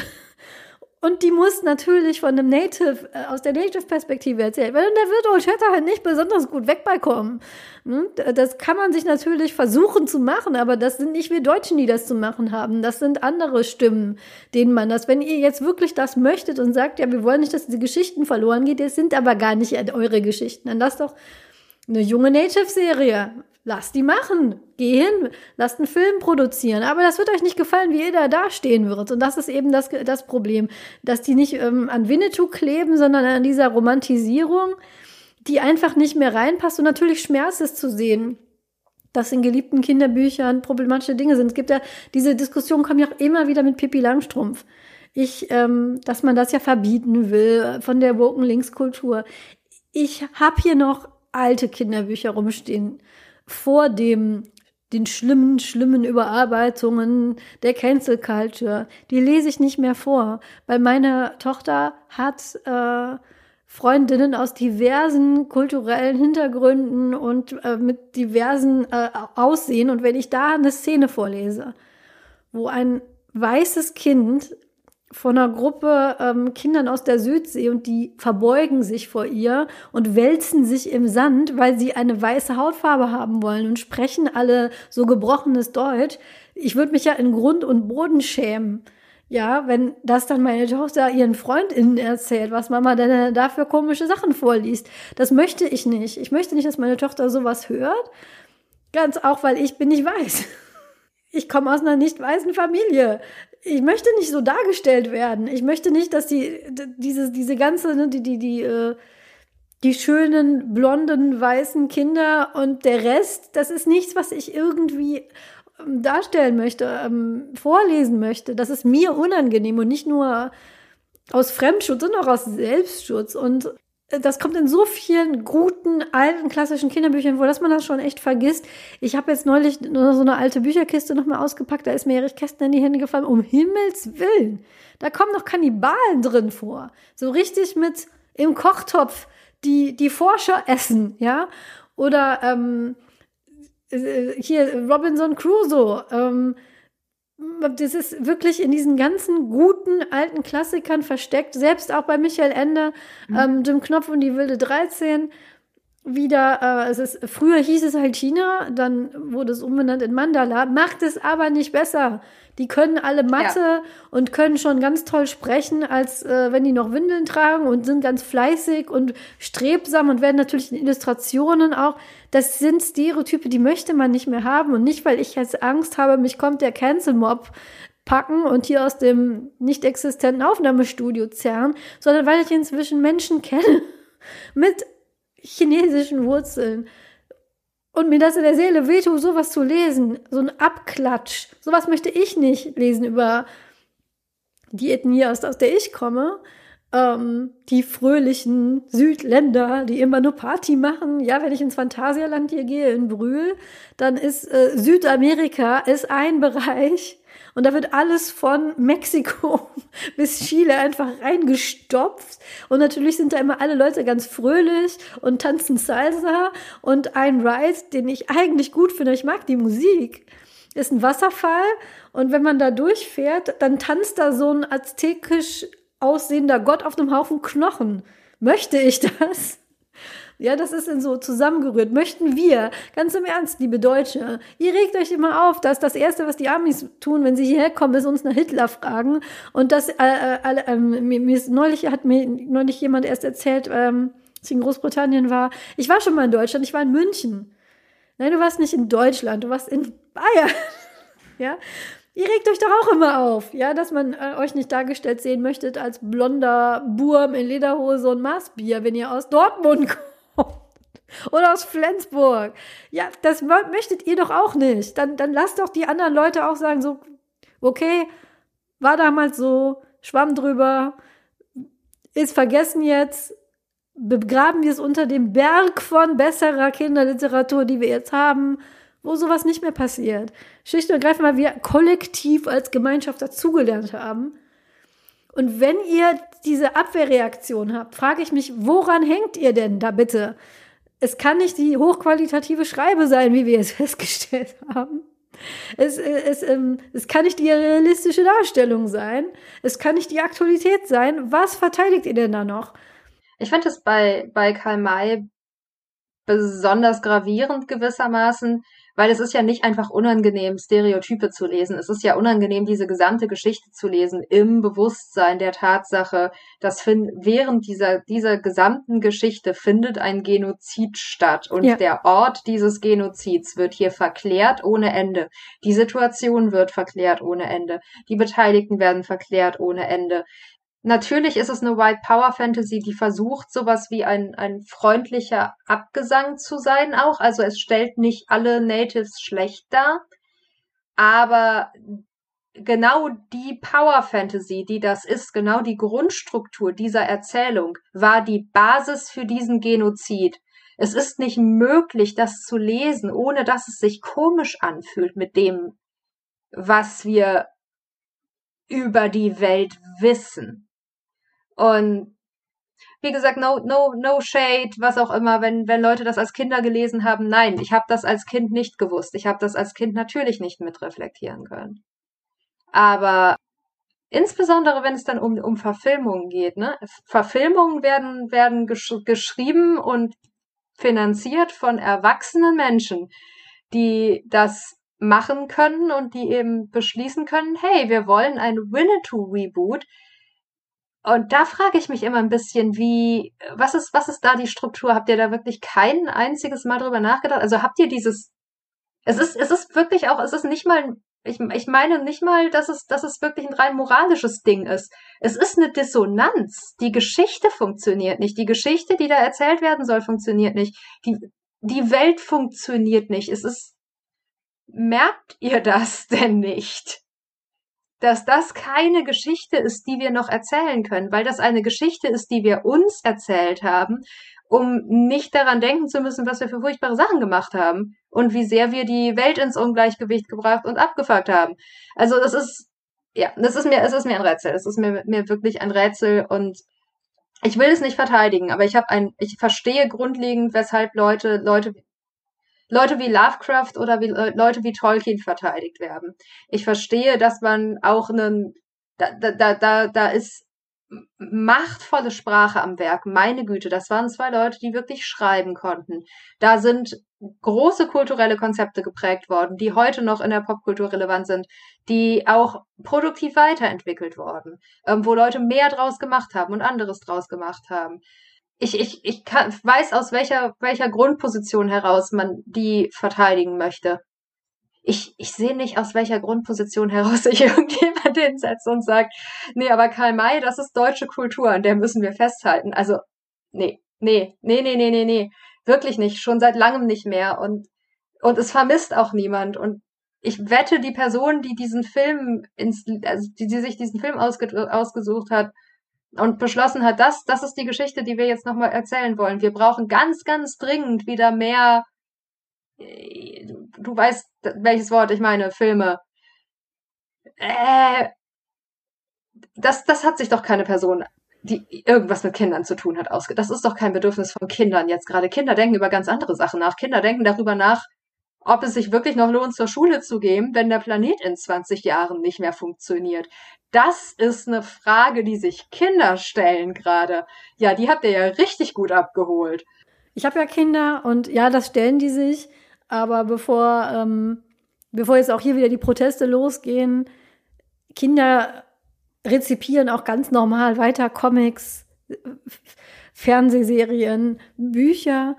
Das ist ja der, die, auch diese ganze, ähm, es, es gibt, es gibt auch Frontier-Sachen für Kinder. Spirit ist eine dieser Sachen. Oh, die ich, ja. Hm, die ich so halb problematisch auch finde. Ähm, das guckt, meine Tochter hat das ab und zu mal auf Netflix geguckt, aber das ist, weil da, weil da Pferde Ach, ist das, ist das eine, eine Serie jetzt tatsächlich? Ich, ich, ich kenne es nur als ähm, Trickfilmserie. Ja, also okay, nein, ich kannte den Kinofilm. Ah, okay. Der, der Kinofilm ist, also in, in meiner Erinnerung ist der Kinofilm richtig schön. Es, wir haben den beide, meine Schwester und ich, sehr geliebt. Es ging um Pferde. Pferde. Ähm, die Weißen waren erklärtermaßen die Bösen. Ja. Ähm, es war völlig unzweideutig, was da passiert. Mhm, genau. Ähm, und wahrscheinlich ist der Brian Adams Soundtrack nicht gut gealtert. Aber ich mochte den Film tatsächlich sehr. Und der hat sich auch, also Dreamworks war ja auch immer so ein bisschen interessanter als Disney ja. in einer gewissen Phase. Was ich gesehen habe davon, es ist, es ist eine Siedler- und Frontier-Geschichte, wo man immer meint, ne, braucht man das aber noch, aber die, äh, ähm, der Hauptcharakter ist eine äh, Person of Color, das, das Mädchen ist eben äh, nicht, nicht weiß, ist aber keine Native American, die ist irgendwie, die Mutter war, glaube ich, Mexikanerin. Ähm, wenn heutzutage so Western-Geschichten gemacht werden für Kinder, so ist es, die, die nehmen das äh, Native-Thema meistens eher am Rande, wenn überhaupt war. Meistens geht's dann eher um die, ja, sehr, das wird ja auch damals ähm, eher unter den Teppich gekehrt, über die ja sehr diverse Bevölkerung von diesen Siedlerstädtchen. Mhm. Ich meine, problematische Native Tags habe ich noch nicht gesehen in der Serie bisher. Es geht vor allem um Mädchen, Freundschaften und dieses Pferd das unangenehmste Mädchen ist, glaube ich, das von dem rei weißen, äh, ähm, reichen Banker, das blonde, verwöhnte, ja, Prinzessin, meine ich jedenfalls. So grob habe ich das in Erinnerung. Also es gibt durchaus noch diesen Stoff, den, den kann man auch, wenn man unbedingt muss, irgendwie so verarbeiten, dass es nicht gerade mega problematisch wird. Und man kann auch solche Geschichten erzählen über Natives, aber dann bitte aus deren Perspektive. Ich weiß jetzt nichts über ähm, Sachen über ähm, nordamerikanische Ureinwohner, aber was ich über südamerikanische, mittelamerikanische Ureinwohner sehr empfehlen kann, ist der Film Pachamama. Den kann man, meine ich, auf Netflix sehen. Da geht es um zwei indigene Kinder zur ähm, Zeiten der Conquistadores, die ihr Dorf retten. Es ist erstmal wunderschön gemacht, weil es ist das ist halt auch so eine Sache. Ähm, diese, diese Kunststile, ne? die, die, sind, die, die sind nicht ähm, westlich. sondern sehr in dieser, es ist sehr bunt, ähm, eine ganz andere Art zu, äh, zu zeichnen. Anders als man das jetzt hier von westlichen Cartoons gewöhnt ist. Und da kommen die Conquistadores drin vor, als gesichtslose, riesige Metallmonster mit glühenden Augen. Ähm, und nicht als äh, hier John Smith in Pocahontas, ne? Und das können Kinder sehen, das können Kinder auch verarbeiten, das können Kinder auch verstehen. Und das war der erste Film, den ich gesehen habe, wo es wirklich rein aus der Perspektive der Natives war, wie die, die, ähm, die, die Invasoren gesehen haben. Äh, Encanto übrigens auch. Da ist es unbenannt, wer da der Angreifer ist. Es ist auch eher Bürgerkrieg als jetzt äh, Kolonialisierung. Aber auch Encanto ist ein Film, der rein aus der Perspektive der äh, Bevölkerung gezeigt wird und nicht aus der westlichen Perspektive von außen, sondern aus der Innenperspektive nach außen. Und das kann man machen für Kinder. Das geht. Man kann diese Leute in den Vordergrund stellen. Und man muss auch nicht unbedingt, wenn man jetzt nicht gerade direkt ins Trauma hereinstechen will, nicht die traumatischen, schlimmen Geschichten erzählen. Kann man auch nicht. Man kann zum Beispiel die Folklore erzählen lassen. Diese Länder haben eine reiche, breite Folklore mit auch Geschichten natürlich für Kinder, weil auch die ihren Kindern Geschichten erzählen seit hunderten von Jahren am Lagerfeuer. Oder jetzt in der Küche vorm Fernseher, ja? Das kann man alles machen, aber gebt denen doch ihre Stimme. Und, und, und ja. lasst es doch nicht als, wir müssen das doch nicht machen. Lass das diese Menschen machen. Margaret, du bist, du bist, du bist da viel zu optimistisch. Also man kann das bestimmt machen. Ich glaube, das deutsche Kino kann das nicht machen. Nee, nein, nein, nein. Ich, soll ich, nicht. Ich sehe das, ich sehe das, sehe das, sehe das nicht passieren. Nein, nein, nein. Das ist auch, dafür sind wir auch gar nicht zuständig. Ja? Ich äh, möchte nicht, dass irgendein Produzent das jetzt gerade gehört hat und sagt, oh klasse. Und als nächstes sehen wir Till Schweiger in Nein, um Gottes Willen, lass die Finger davon. Lass das die Leute erzählen, die es betrifft. Ja, es ne? ist und ich meine, ich habe allgemein, ich habe hab keine Ahnung, was deutsche Kinder, Kinderfilme angeht. Ich krieg da wenig mit. Ich habe das, das Gefühl, sie hatten, sie wissen halt auch einfach überhaupt nicht, was sie machen sollen. Und alles, was ihnen einfällt, ist halt, was haben wir denn als Kinder gemocht? Ja, Winnetou, ja, lass mal das rebooten. Ja, genau. Ähm, weil die wilden Kerle 15 die dann Hühner. niemand mehr sehen wollte und Cornelia Funke keine Bücher oh. mehr schreibt und das heißt, sie wissen auch nicht, was sie sonst machen sollen. Ja. Also ich weiß nicht, es gibt auch einen Grund, aus dem die Leute so sehr an Disney hängen. Also ich kann mich nicht daran erinnern, irgendwas, irgendwas gehört zu haben von. Nee. Es ist ganz furchtbar. Und ich, ich weiß, du bist ein großer Fan. Der letzte Film, den ich bewusst im Kino gesehen habe, der letzte deutsche Kinderfilm, den ich bewusst im Kino gesehen habe, war Peterson und Findus. Und es war furchtbar. War das echt ein deutscher Film? Das ist ein deutscher Film. Oh mein Gott. Ein Deutscher hat die Hauptrolle, äh, also zwei Deutsche haben die Hauptrolle gespielt. Und das waren zwei sehr gute deutsche Schauspieler, also ein Schauspieler und eine Schauspielerin, die die Nachbarin gespielt hat. Mhm. Und ich habe gedacht, mein Gehirn läuft mir aus den Ohren. Der ist nicht dumm, aber es passiert einfach nichts. Also wirklich nichts. Gar nichts. Ich, ich, ich habe ja, ich habe den, ich habe den Trailer gesehen und es hat mich nicht es, es, ist ein, es ist ein Cut, es, es fühlt sich an wie quasi fast schon ein Kategorienfehler, so Aufgabe verfehlt. Leute, die Patterson und Findus Bücher leben von einfachen Geschichten und Wimmelbildern. Ja. Ähm, ich sehe nicht, dass sich das ins Kino übertragen lässt. Also es gab mal einen Zeichentrickfilm, glaube ich, den ich als Kind sogar gesehen habe und selbst von dem war ich enttäuscht, weil es nicht wirklich das ist, was die Bücher leisten. Genau. Ähm, das lässt sich nicht gut übertragen. Also das deutsche Kino hat keine Ahnung von dem, was abgeht. Natürlich gibt auch äh, Ausnahmen, aber generell so dass das, was so im Blockbuster-Kino für Kinder läuft, ist, ist ganz schrecklich. Entweder furchtbar belanglos oder der letzte hier Bibi und Tina zum Beispiel, der Aufguss von Sachen, die schon tausendmal gemacht wurden. Was ich hier verlinken kann, ist äh, das Blog, Kinderfilm-Blog. Das nennt sich das äh, Trüffelschweinchen unter den Filmblogs und das ist es auch tatsächlich der, dessen Empfehlungen kann man eigentlich blind folgen, was Kinderfilme angeht. Geht auch äh, viel in die Indie-Richtung und gräbt da so ein bisschen. Aber von den, ähm, vom, von vom deutschen Kinomarkt ist dieses Blog auch regelmäßig stark enttäuscht. Das macht, ähm, der Betreiber heißt Orchus Wolf, der ist auch auf Twitter unterwegs, hat selber Kinder. Und das ist so dessen Herzensthema. Ähm, das kann ich hier verlinken. Aber sonst ist da wirklich echt Wüste. Und deswegen denke ich, ist irgendjemand in irgendeinem Meeting drauf gekommen, Was war denn früher mal gut? Machen wir doch das nochmal neu. Sie haben ja auch zum Beispiel die kleine Hexe aufgelegt. War ein okayer Film. Ott Ottfried Preußlers kleine Hexe? Ich habe keine Kinder, ich krieg's nicht mit. Kinderfilme ist mein großer blinder Fleck. Habe ich äh, vor ein paar Jahren, drei, vier Jahren oder so, hat eine Freundin von mir, die hat das im Unterricht, die ist Lehrerin, hat das im Unterricht gesehen und hat äh, gesagt, hier, den kannst du mal gucken, der ist gut. Ist er auch. Ja, aber auch in die kleine Hexe. Ich habe hier das Originalbuch rumliegen von der Großtante von meinem Mann. So alt ist dieses Buch schon. Und da verkleiden sich die Kinder. Und wenn ihr meint, das Wort mit I wäre schon ein unangenehmes Kostüm, dann wollt ihr nicht wissen, also was die Kinder da gegangen sind, ja? Das ist in den, ich weiß nicht, ob es in den Neuauflagen inzwischen anders ist. Ich, ich kann es nur hoffen, aber in der alten Version musste ich diese Geschichte, die Stelle überspringen. Ja. Und, ähm, ne? Äh, die Geschichte an sich ist gut, ähm, aber, ähm, ja, das ist so das, was da neu aufgelegt wird. Und ich denke, es gibt auch inzwischen, es gibt doch so viel. Es wird doch deutsche, äh, ich weiß auch nicht, ich, ich, hab, ich tue mich ja schon immer schwer, auch gute, neue deutsche Kinderbücher zu finden. Einfach weil, entweder sind die so versteckt, dass ich sie nicht finde, oder es gibt sie nicht, was ich einfach nicht akzeptieren möchte. Dass heutzutage niemand mehr interessante, gute, lustige Kinderbücher schreibt auf Deutsch. Es wäre sehr traurig, wenn das so wäre. Wenn ihr, wenn ihr das seid oder wenn ihr jemanden kennt, bitte sagt es mir. Weil ich, ich fange schon an, aus Verzweiflung zu recyceln. Und meine Tochter liest gerade ähm, Kleine freie Männer zum zweiten Mal, weil sie weil ich ihr einfach kein anderes Buch bieten kann, was das alles trifft. Lustige, intelligente Geschichte mit Fantasy-Aspekten und einer weiblichen Protagonistin. Wenn ihr sowas kennt, was jünger ist als 2000, bitte. Und sagt mir nicht, aber Okto. 2000 ist 22 Jahre her. ja? 22 Jahre. Bitte haut's mir in die Kommentare rein, weil ich, ich bin da, ich, also ich find's nicht.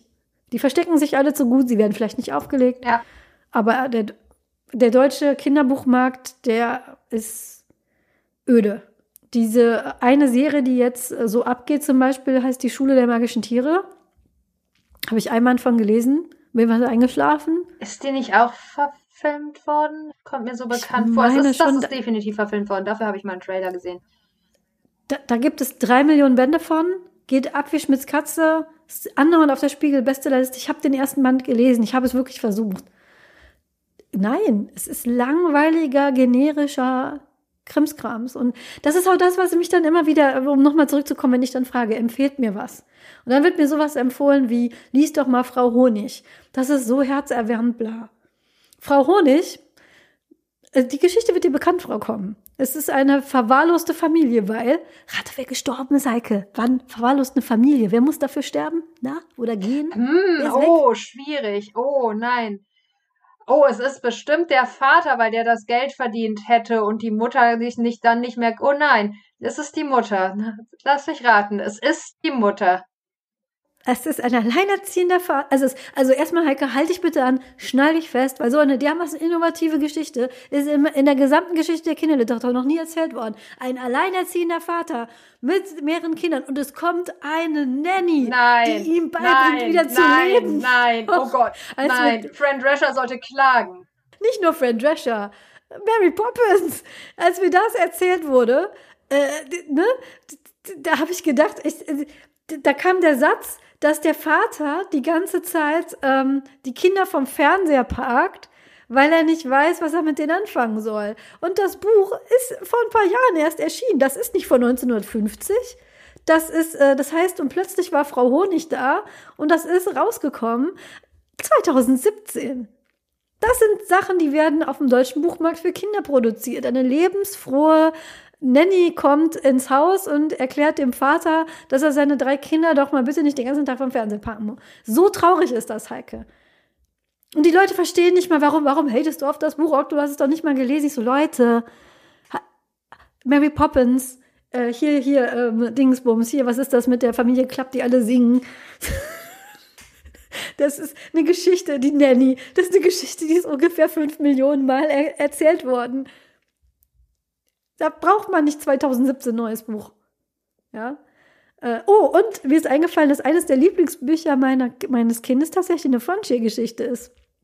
Aber es sind alles Saurier. Die leben halt in der Wüste, in so einem Siedler, in der Siedler und es gibt äh, Banküberfälle Ja. und, und, und Raub und Sheriff, aber es sind alles Das Echsen. ist übrigens was, was hervorragend funktioniert. Im Zweifelsfall immer, wenn Ja, man irgendwas machen großartig. möchte, aber es soll irgendwie auch möglichst nichts mit nichts zu tun haben, dann schreibt man halt Watership Down. So. Ja, die, die Saurios kann ich super empfehlen. Allein die Szene, weil die, die ich muss immer so lachen, wenn ich an diese Doppelseite denke. Die Besitzer des Kolonialwarenladens äh, äh, ist ein paar ähm, Chamäleons und die haben so viele Kinder, dass sie den Überblick verlieren, weil es sind ja Chamäleons. Und dann haben die 25 Kinder.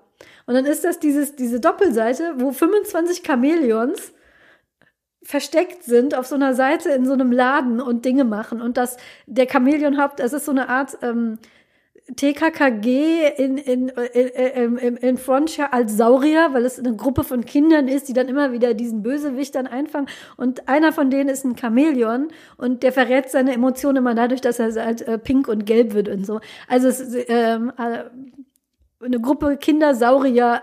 Also wenn ihr euren Kindern eine Wildwest-Geschichte erzählen wollt, nehmt die Saurios, weil es sind Echsen. Echsen. Echsen auf zwei Beinen. Und man kann nie genug Saurierfilme haben. Also warum sehe ich das nicht im Genau. Kino? Äh, kann mir das mal bitte jemand erklären? Neu, äh, ganz neu, äh, sind in den letzten fünf Jahren publiziert worden, geschrieben von einer Frau, wunderbar illustriert, witzig, lustig, keine schlimmen Stereotype, weil es Saurier sind und Mäuse. Die Mäuse arbeiten für die Saurier. Es ist, es ist großartig, es ist lustig, es ist witzig und keinem wird wehgetan, weil es nochmal, es sind Geckos. Also es, es heißt Saurios, aber es, es sind verschiedene Reptilien, die da, die da leben. Es muss keinen Sinn machen, ja. Das, das ist ja das Schöne an so Geschichten. Ja, wenn man sowas erzählen will, kann man das machen und einfach Echsen nehmen. oder Vögel. Keine Ahnung. Oder Kaninchen oder sowas, ne? Und ja, aber bitte, bitte kommt mir nicht mit, mit, mit der lebensfrohen Nanny um die Ecke oder dem frechen Kind oder dem, keine Ahnung. Wir haben es durch. Es, es muss doch irgendwie, ich weiß es nicht, der, der, der angloamerikanische Markt ist so reich und bunt. Wa warum nicht bei uns? Ich verstehe es nicht. Ja, Und so wird es dann wohl gewesen sein. Die haben da gesessen, genau wie wir, haben in die Luft gestarrt, so, was gibt's denn am Buchmarkt? Oh nein, nicht schon wieder die Nanny. Ja. Ja. Lieber, lieber Nanny. nee, was haben wir denn? Ja, was, was haben wir denn früher gelesen?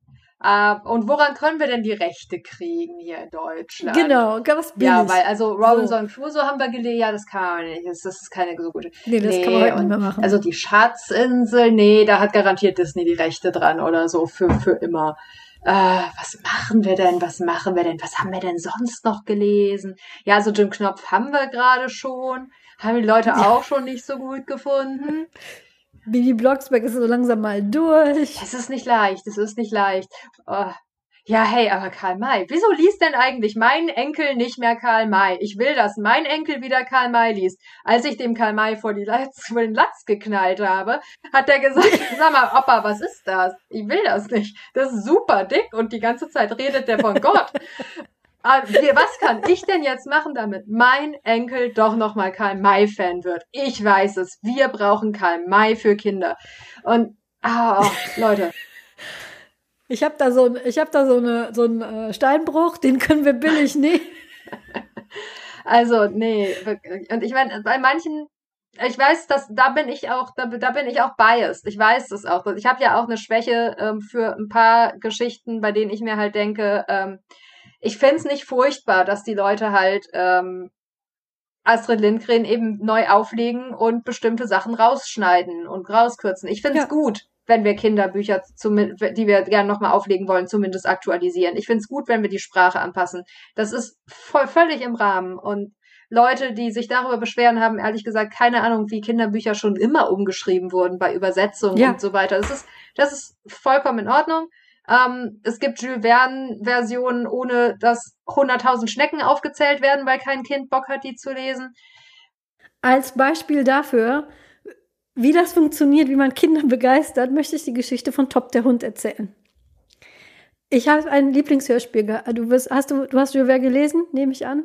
Ja, Ke- Kennst du Top der nein, Hund? ich kenne Top der Hund nicht, aber es ist der Hund aus, den, aus der Insel, oder?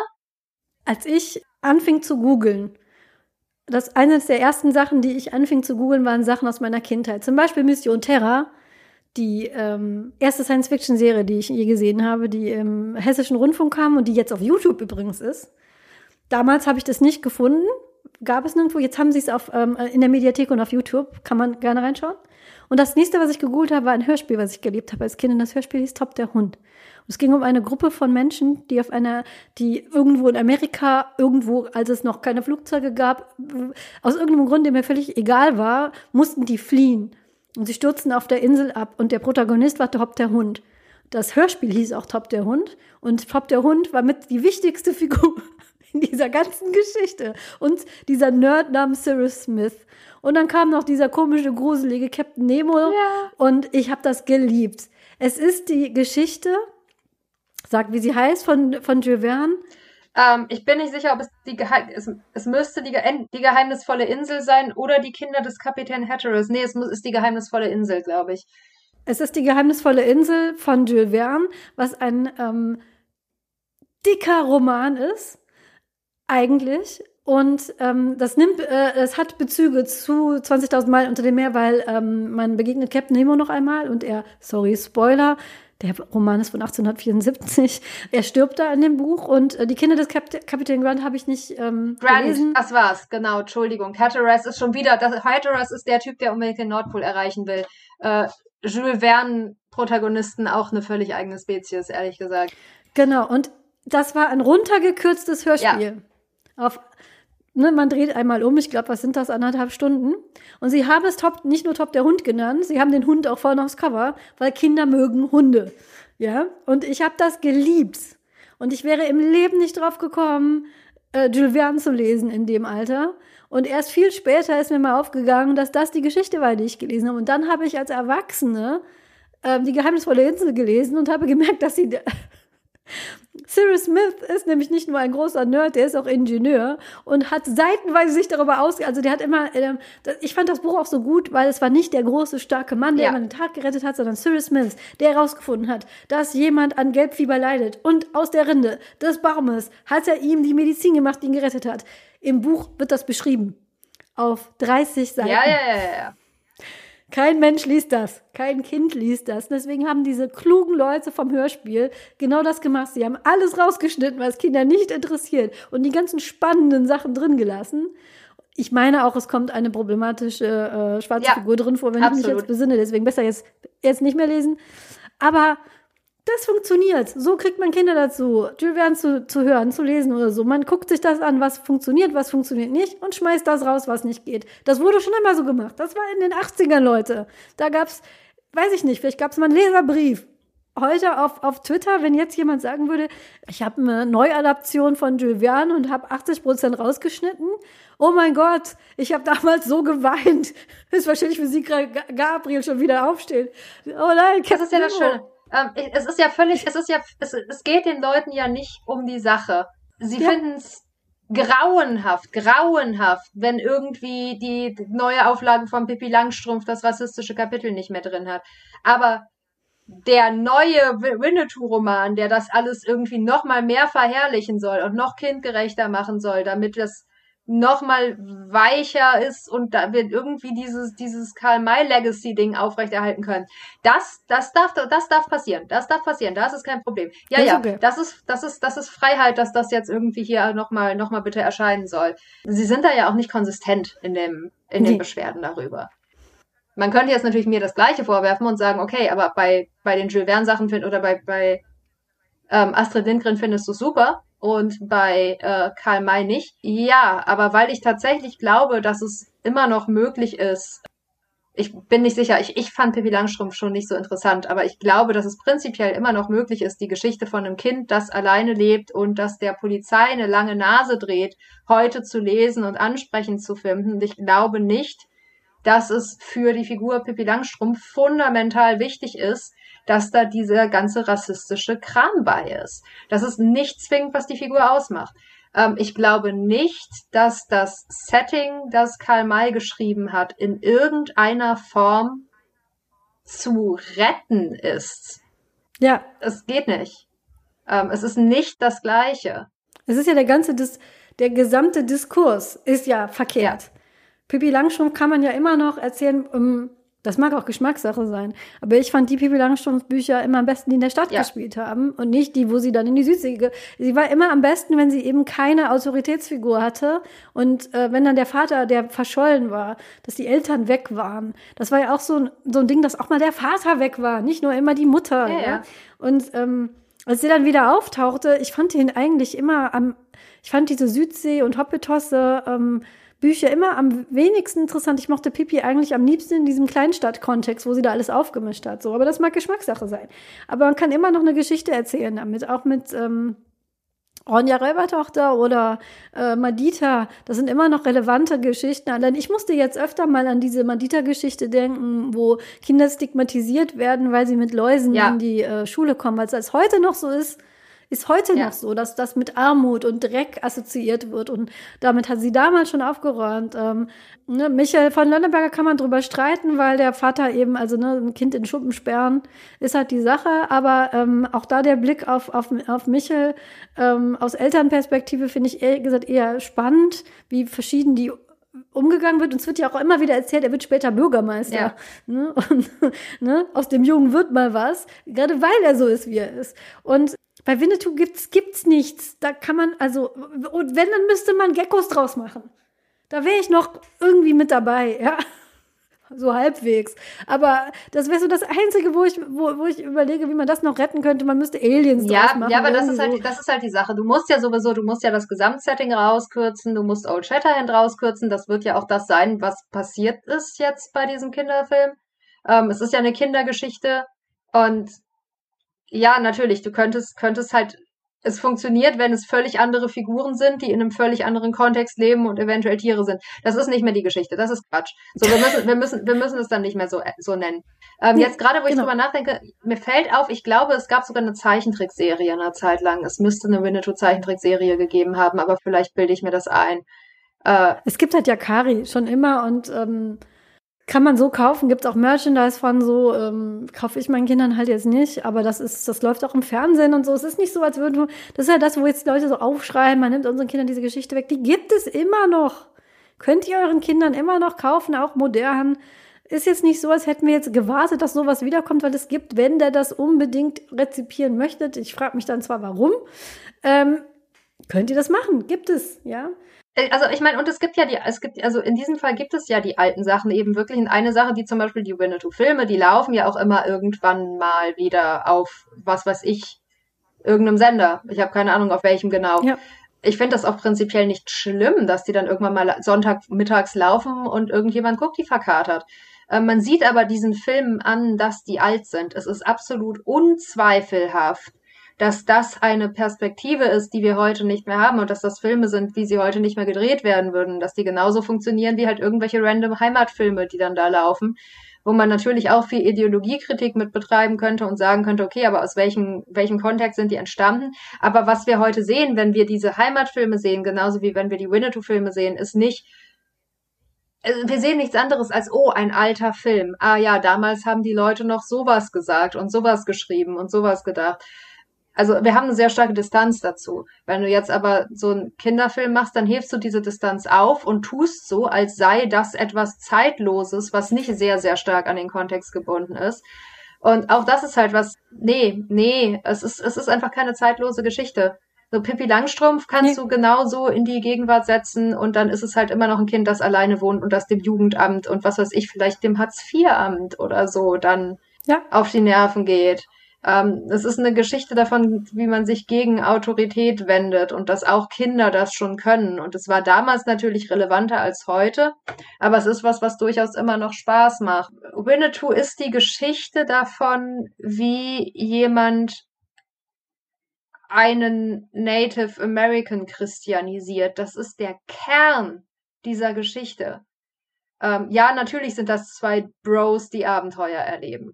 Und natürlich könntest du daraus einfach machen, zwei Bros erleben Abenteuer. Aber damit ist es, bist du schon nicht mehr bei dem, was, was die Bücher ausgemacht hat. Und. Ja, das, ja. Es ist eben keine Fiktion. Es ist angelehnt an e real existierende Menschen und macht das Schlimmste aus ihnen, nämlich sie entweder zu ähm, ja diesen Wilden, die man blutrünstige Wilde, die es zu bekämpfen gilt, oder ähm, noble, edle, die man dann aber, äh, die deswegen nobel und edel sind, äh, weil sie sich westlichen Werten anschließen. Und das ist eine dermaßene Verzerrung und ähm, sind auch schlicht und ergreifend schädliche Stereotype. Ich könnte mich jetzt auch darüber auslassen, dass ich dieses schlimme, sei Pipi und nicht Annika, ja, könnte ich fünf Stunden drüber rant, mache ich irgendwann anders. Wir machen irgendwann, wir machen irgendwann eine Astrid Lindgren-Folge. Machen wir irgendwann anders, auch das, aber aus Pipi Langstrumpf kann man trotzdem ja ähm, positive Dinge ziehen, auch für, für seine Kinder. Autorität, äh, gerade heutzutage, Autoritäten hinterfragen, ja, ne, nicht immer das, also, ne, was, was die, was die Autoritäten euch sagen, ist nicht unbedingt das, was gut für euch ist, ja, das kann man rausziehen, aber aus, aus Winnetou kann man keine gute Botschaft mehr ziehen. Was denn, was willst du denn dann eine gute Botschaft rausziehen? Äh, am, am Schluss äh, glauben alle an Gott. Und alle sterben für Karl May. Das ist was, das zieht sich, das zieht sich richtig, richtig krass durch die Bücher in einem Maße, dass ich auch dann schwer erträglich fand. Ähm, was man natürlich als Kind, wenn man das liest, toll findet, sind die Tiere. Ich kann ja auch bis heute sagen, wer welches ja. Pferd reitet und so weiter.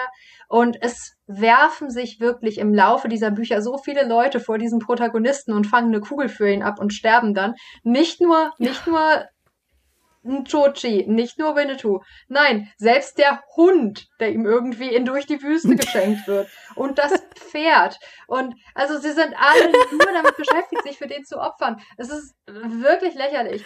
Ähm, also es, der ist ja schlimmer als Stephen King. Also das ist. Um Himmels Willen, was, was ist mit euch los, Männer? Warum müsst ihr sowas machen? Irgendwelche euch da reinschreiben? Dafür gibt's, äh, dafür gibt's Fan. Wenn ihr sowas machen wollt, dafür gibt's Fanfiction. Ja, macht das einfach, macht das. Da könnt ihr mal Ja, zu dem Zeitpunkt, das ist, wer weiß, wer weiß, wie viele Abenteuerromane ähm, ein Archive, ein Archive of Our Own und ähnliches hätten verhindern können, wenn es das damals schon gegeben hätte. Man weiß es ja auch nicht.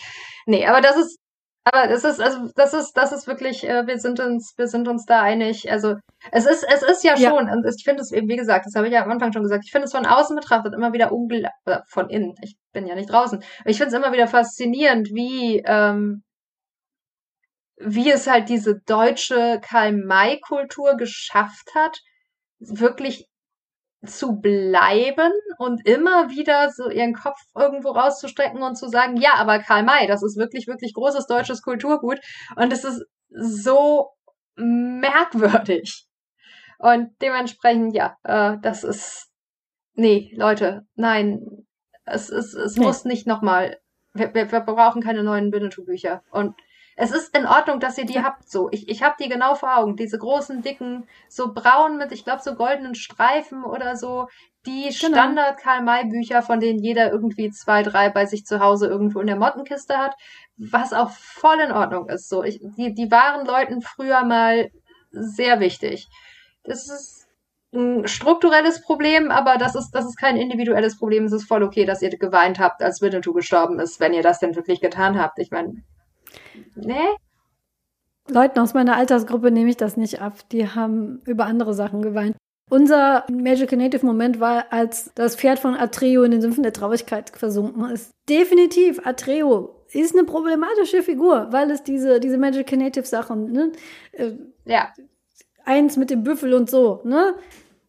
Das, aber darüber haben die Kinder der 90er geheult und nicht über Winnetou. Winnetou war damals schon alt, von daher das ist, ist dieses typische, jemand will ja, was ja. wegnehmen und das wird jetzt verteidigt bis auf die, ja. einfach nur weil, weil das, weil das, weil jemand genau. sagt, ist nicht gut, war vielleicht keine gute Idee, lassen wir lieber sein und dann wird groß, in zehn Jahren schütteln wir alle den Kopf drüber und fragen sich, wieso, war es das wert? Ja, nee, genau. Und das ist, das ist halt wirklich so, wenn, wenn, wenn die nächste große Tolkien-Diskussion kommt, setze ich mich gerne mit euch hin und diskutiere das aus und, und wir versuchen da irgendwie zu sehen, okay, was ist daran gut, was ist daran schlecht, auf welche Art und Weise können wir damit weiterarbeiten. Oh Gott, es kommt ja jetzt auch die Serie, Hilfe. Ähm, wie, wie gehen wir jetzt damit um? Aber ich, ich sehe auch, ich, es, es gibt keinen fucking Diskursbedarf über Karl May. Alle lesen das ja, und sehen, oh ja, ja, ja okay. okay. Selbst selbst bei, selbst bei dem Zauberlehrling, das Spiel kommt jetzt bald raus und ich kann sehen, warum ihr das ja. kaufen wollt. Ich würde es mir ja auch kaufen. Da sind gute Dinge drin. Da, da sind Strukturen an, an Narrativen drin, die gut funktionieren. Da sind Wham-Lines an Zitaten ja. drin. Ja, dieses ganze äh, Gruppenzusammengehörigkeitsgefühl, auch wieder mit die Jugend und die Autorität, ne, ähm, dieses, diese Verzweiflung.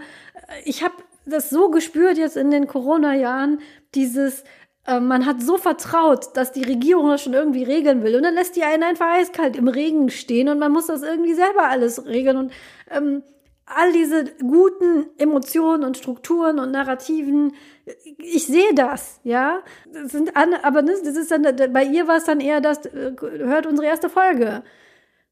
Wer sich vor eine bestimmte Gruppe stellt, der muss dann eben auch damit leben, dass man, ne, du, du willst Frauen verteidigen, gucke ich mir dein Frauenbild an. So. Jetzt auch bei Winnetou. Ihr verteidigt das alle? Okay, schauen wir mal hin. Was ist das denn? Das haben wir jetzt gemacht.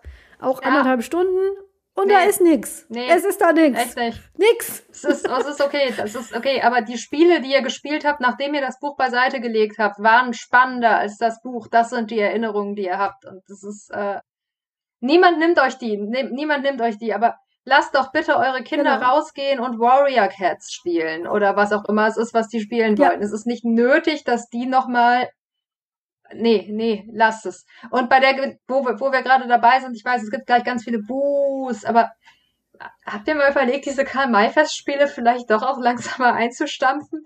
Ich bin sicher, man kann was anderes finden, was, also, ihr könnt auch eine andere Ausrede finden, da mit Pferden und Vögeln irgendwas zu machen. Führt doch mal was anderes auf ich war bei den, äh, als Kind, ich habe nie die Kammerfestspiele gesehen, aber ich war bei den Störtebeckern-Festspielen und das war großartig. Ja, nimm doch den. Hier, Rebel, Rebel with a Cause und Schiffen und Kanonen und sowas. Das war, das war richtig, das war super. Ja, dann, dann nehmt doch den. Ja, das, das ist ja noch deutscher als Winnetou. Den gab's ja vielleicht sogar. Also, ne, äh, hat auch seine Problematiken, wie wieder die, das Frauenbild kann man gleich vergessen. Aber egal. Ja, es gibt, es gibt so Sachen, da, da könnt ihr tolle Sachen draus machen. Äh, wir, wir, wir haben eine lange Geschichte, da kann man auch unproblematische Leute nehmen und die auf Pferde setzen. Ihr könnt auch, ihr könnt, ihr könnt echt auch problematische Leute nehmen, aber nehmt doch halt einfach Leute aus der deutschen Kultur dann zumindest wenn es sowas gibt. Ja, ja, bitte. Macht Grimm-Festspiele oder sowas, ja. Ja, Märchen, großartig. Märchen, ja. Märchen, kann man immer wieder neu auflegen, genau. Ja, subversive Märchen, da, da fliegen auch Vögel rum, da habt ihr auch irgendwie Pferde und Tiere und vielleicht mal eine Ziege oder so. Ähm, die die Grimm-Festspiele, klingt großartig, fertig. Äh, Krabat, auch eine ganz tolle Geschichte. Da muss ich mal eine eigene Folge drüber machen, ja es gibt wirklich viele Sachen, wo ihr, wo ihr was Neues draus machen könnt, aber diese Karl-May-Festspiele, es, es wird zunehmend peinlich. Es ist wirklich, jedes Jahr bin ich wieder überrascht. Jedes Jahr sehe ich diese Plakate, die hängen halt hier in Norddeutschland dann überall und denk mir, Alexander Klavs ist Winnetou. Winnetou und Jesus. Es ist wirklich, also er hat die Whitewashing-Rollen. Oh mein Gott, das ist unangenehm. Alex, lass. Lass bleiben. Ah. Warum? Ja. Was hat man dir getan, Junge? Ja. Okay, to be fair, Gewinner von der Castingshow mit Dieter Bohlen zu sein, ist auch hart. Also ich. Und dann, dann ist man Jesus im Strickpulli und das, das ist, wie ja. es dann endet. Heike, du hast mir schon, als wir diese Folge geplant haben, gesagt, du hast einen Gegenstand, da kann ich nicht Nein sagen. Ja. Und wir sind mal wieder, wir sind ja jetzt zurück und so. Und wir, wir wurden auch vermisst, wie wir übrigens festgestellt Wir haben euch auch alle sehr vermisst und äh, freuen uns auf, auf eine nächste äh, Staffel Tropenhaus sehr mit euch. Wupp, wupp. Und äh, wie StammhörerInnen wissen, am Schluss gibt es immer einen Gegenstand, den wir hier in unser Truppenhaus reinstellen. Wie ihr seht ja unser Banner hier über unserem Twitter-Account, ganz toll gezeichnet von unserer Illustratorin. Ich freue mich jedes Mal, wenn ich das sehe. Und ähm, das wird ja immer voller. Und du hast gesagt, äh, ich kann da nicht eins zu sagen. Also bitte. Pass auf, ich habe hier das Buch, das deine Enkel nicht mehr lesen wollen. Sigmar. ja, sehr schön. Dieses Buch, das deine Enkel nicht mehr lesen wollen, Sigmar, stellen wir jetzt hier ganz, ganz hinten ins Bücherregal, demonstrativ, um mal zu zeigen, wie sowas geht. Und das steht da jetzt, damit die Leute auch sehen, das ist gar nicht schlimm, dass das da steht. Das ist in Ordnung. Das ist da irgendwo in, hinten in der dunklen Ecke, wie die alten Bücher, die man halt teilweise so von seinen Großeltern noch gekriegt hat. Und jetzt verstaubt das da. Ja, genau. Das ist Fertig. Das, dieses Buch, ne, was man so sieht. Man geht so zu seinen Eltern zum Kaffee und da steht da so ein Genau. uralter, verschrabbeltes Ding. Man Genau. hat da vielleicht sogar mal reingeguckt als Kind, aber es war so langweilig, dass Ja. wir es gleich wieder zugemacht Genau. haben. Das Buch, das deine Enkelkinder nicht mehr lesen möchten. Sigmar. Sigmar. Es tut mir leid, das ist, das ist, ein, das ist ein sehr langer Folgentitel, aber ich finde ihn gut. Wir hatten schon längere und Paul würde jetzt sagen, ähm, das Lexikon etc. vom Blaubeer war noch länger. Ja, ja, das war auch ein Buch. Immer wenn wir die Bücher, in, das Bücherregal zerschießt uns immer irgendwie die kurzen, knackigen Titel. Du kannst den Namen auch abwandeln. Ich mochte den jetzt sehr gerne. Nein, nein, wir nehmen den. Das Buch, das deine Enkel nicht mehr lesen werden, Sigmar. Das werden, werden sie nicht mehr. Es tut mir leid. Also, allein der Gedanke, dass meine Kinder, das ist, das ist so uninteressant einfach. Ja, ja, ja, das ist, also das ist ja wirklich die Sache. Es geht ja auch nicht darum, Leuten was zu verbieten. Es geht darum, dass ihr gerade mit aller Kraft versucht, Kinder nochmal für was zu begeistern, was ihnen scheiß interessiert. Ja. Wie gesagt, die Saurius, Sigmar. Lies deinen Kindern die Saurius vor.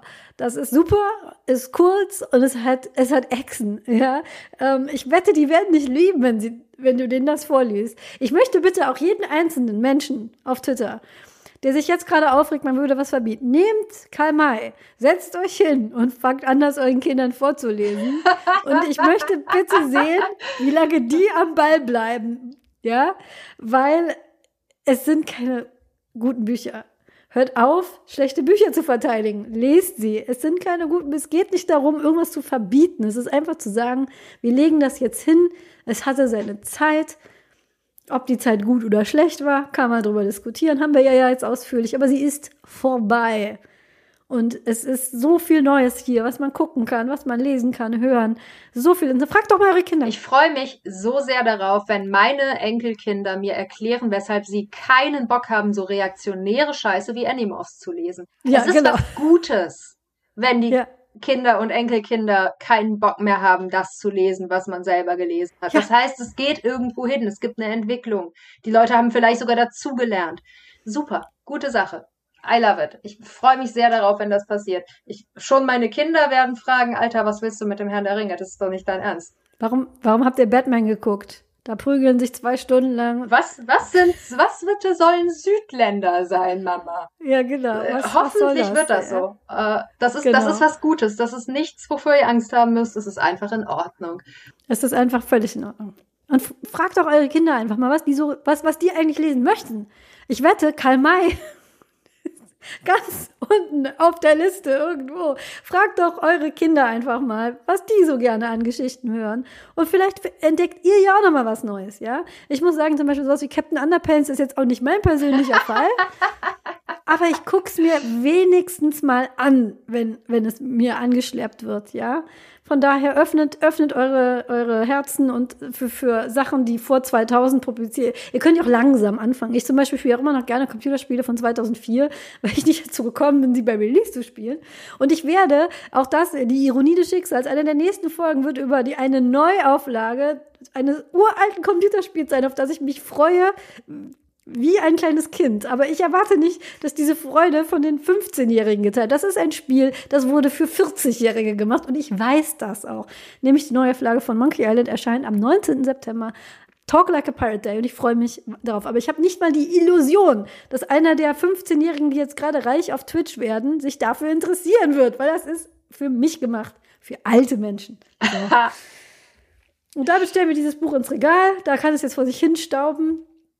Und es war sehr schön, so aus dem Urlaub gerissen zu werden von dir, Heike. Es hat sehr viel Spaß gemacht. So, wir, wir hatten es anders geplant, aber es ging nicht anders. Wir Ja, mussten. Es, Es musste, es, es, äh, diese Folge konnte nur entweder jetzt oder nie passieren. oder nie passieren, genau. Ihr werdet sie zum üblichen Termin äh, am Truppmachstag serviert bekommen und wir freuen uns über euer Feedback. Wir freuen uns wieder, äh, wieder da zu sein. Und wenn ihr mit uns über irgendwas auch gerne alte Kinderbücher, wie gesagt, wir reden ja so von wegen diese Link, dieses Linkswoke Truppenhaus cancel alles weg. Wir haben schon über Captain Blaubeer geredet. Wisst ihr, wie alt Captain Blaubeer ist? Wir haben über, ähm, Und du hast, du hast, du hast Captain Blaubeer ganz schön weggecancelt.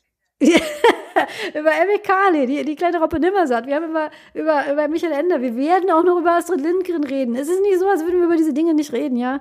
Aber ab und zu auch mal was Neues. Da freuen wir uns drauf. Okay. Vielen Dank, Heike, dass du hier warst. Vielen Dank. Schön, dass du wieder da bist. Und auf bald. Wir satteln auf und reiten Kinson. Ja, auf Ilchi und Hatatitler. Ja, es ist, äh, ja, ne? und dann reiten wir los. Jetzt haben, wir haben gar nicht über den Schuh des, sollten, vielleicht muss das auch. Es ist in Ordnung, es ist in Ordnung. Der Schuh des Manito kann für sich selbst sprechen. Der kann, der kann, glaube ich, für sich selber sprechen. Macht's gut. Tschüss.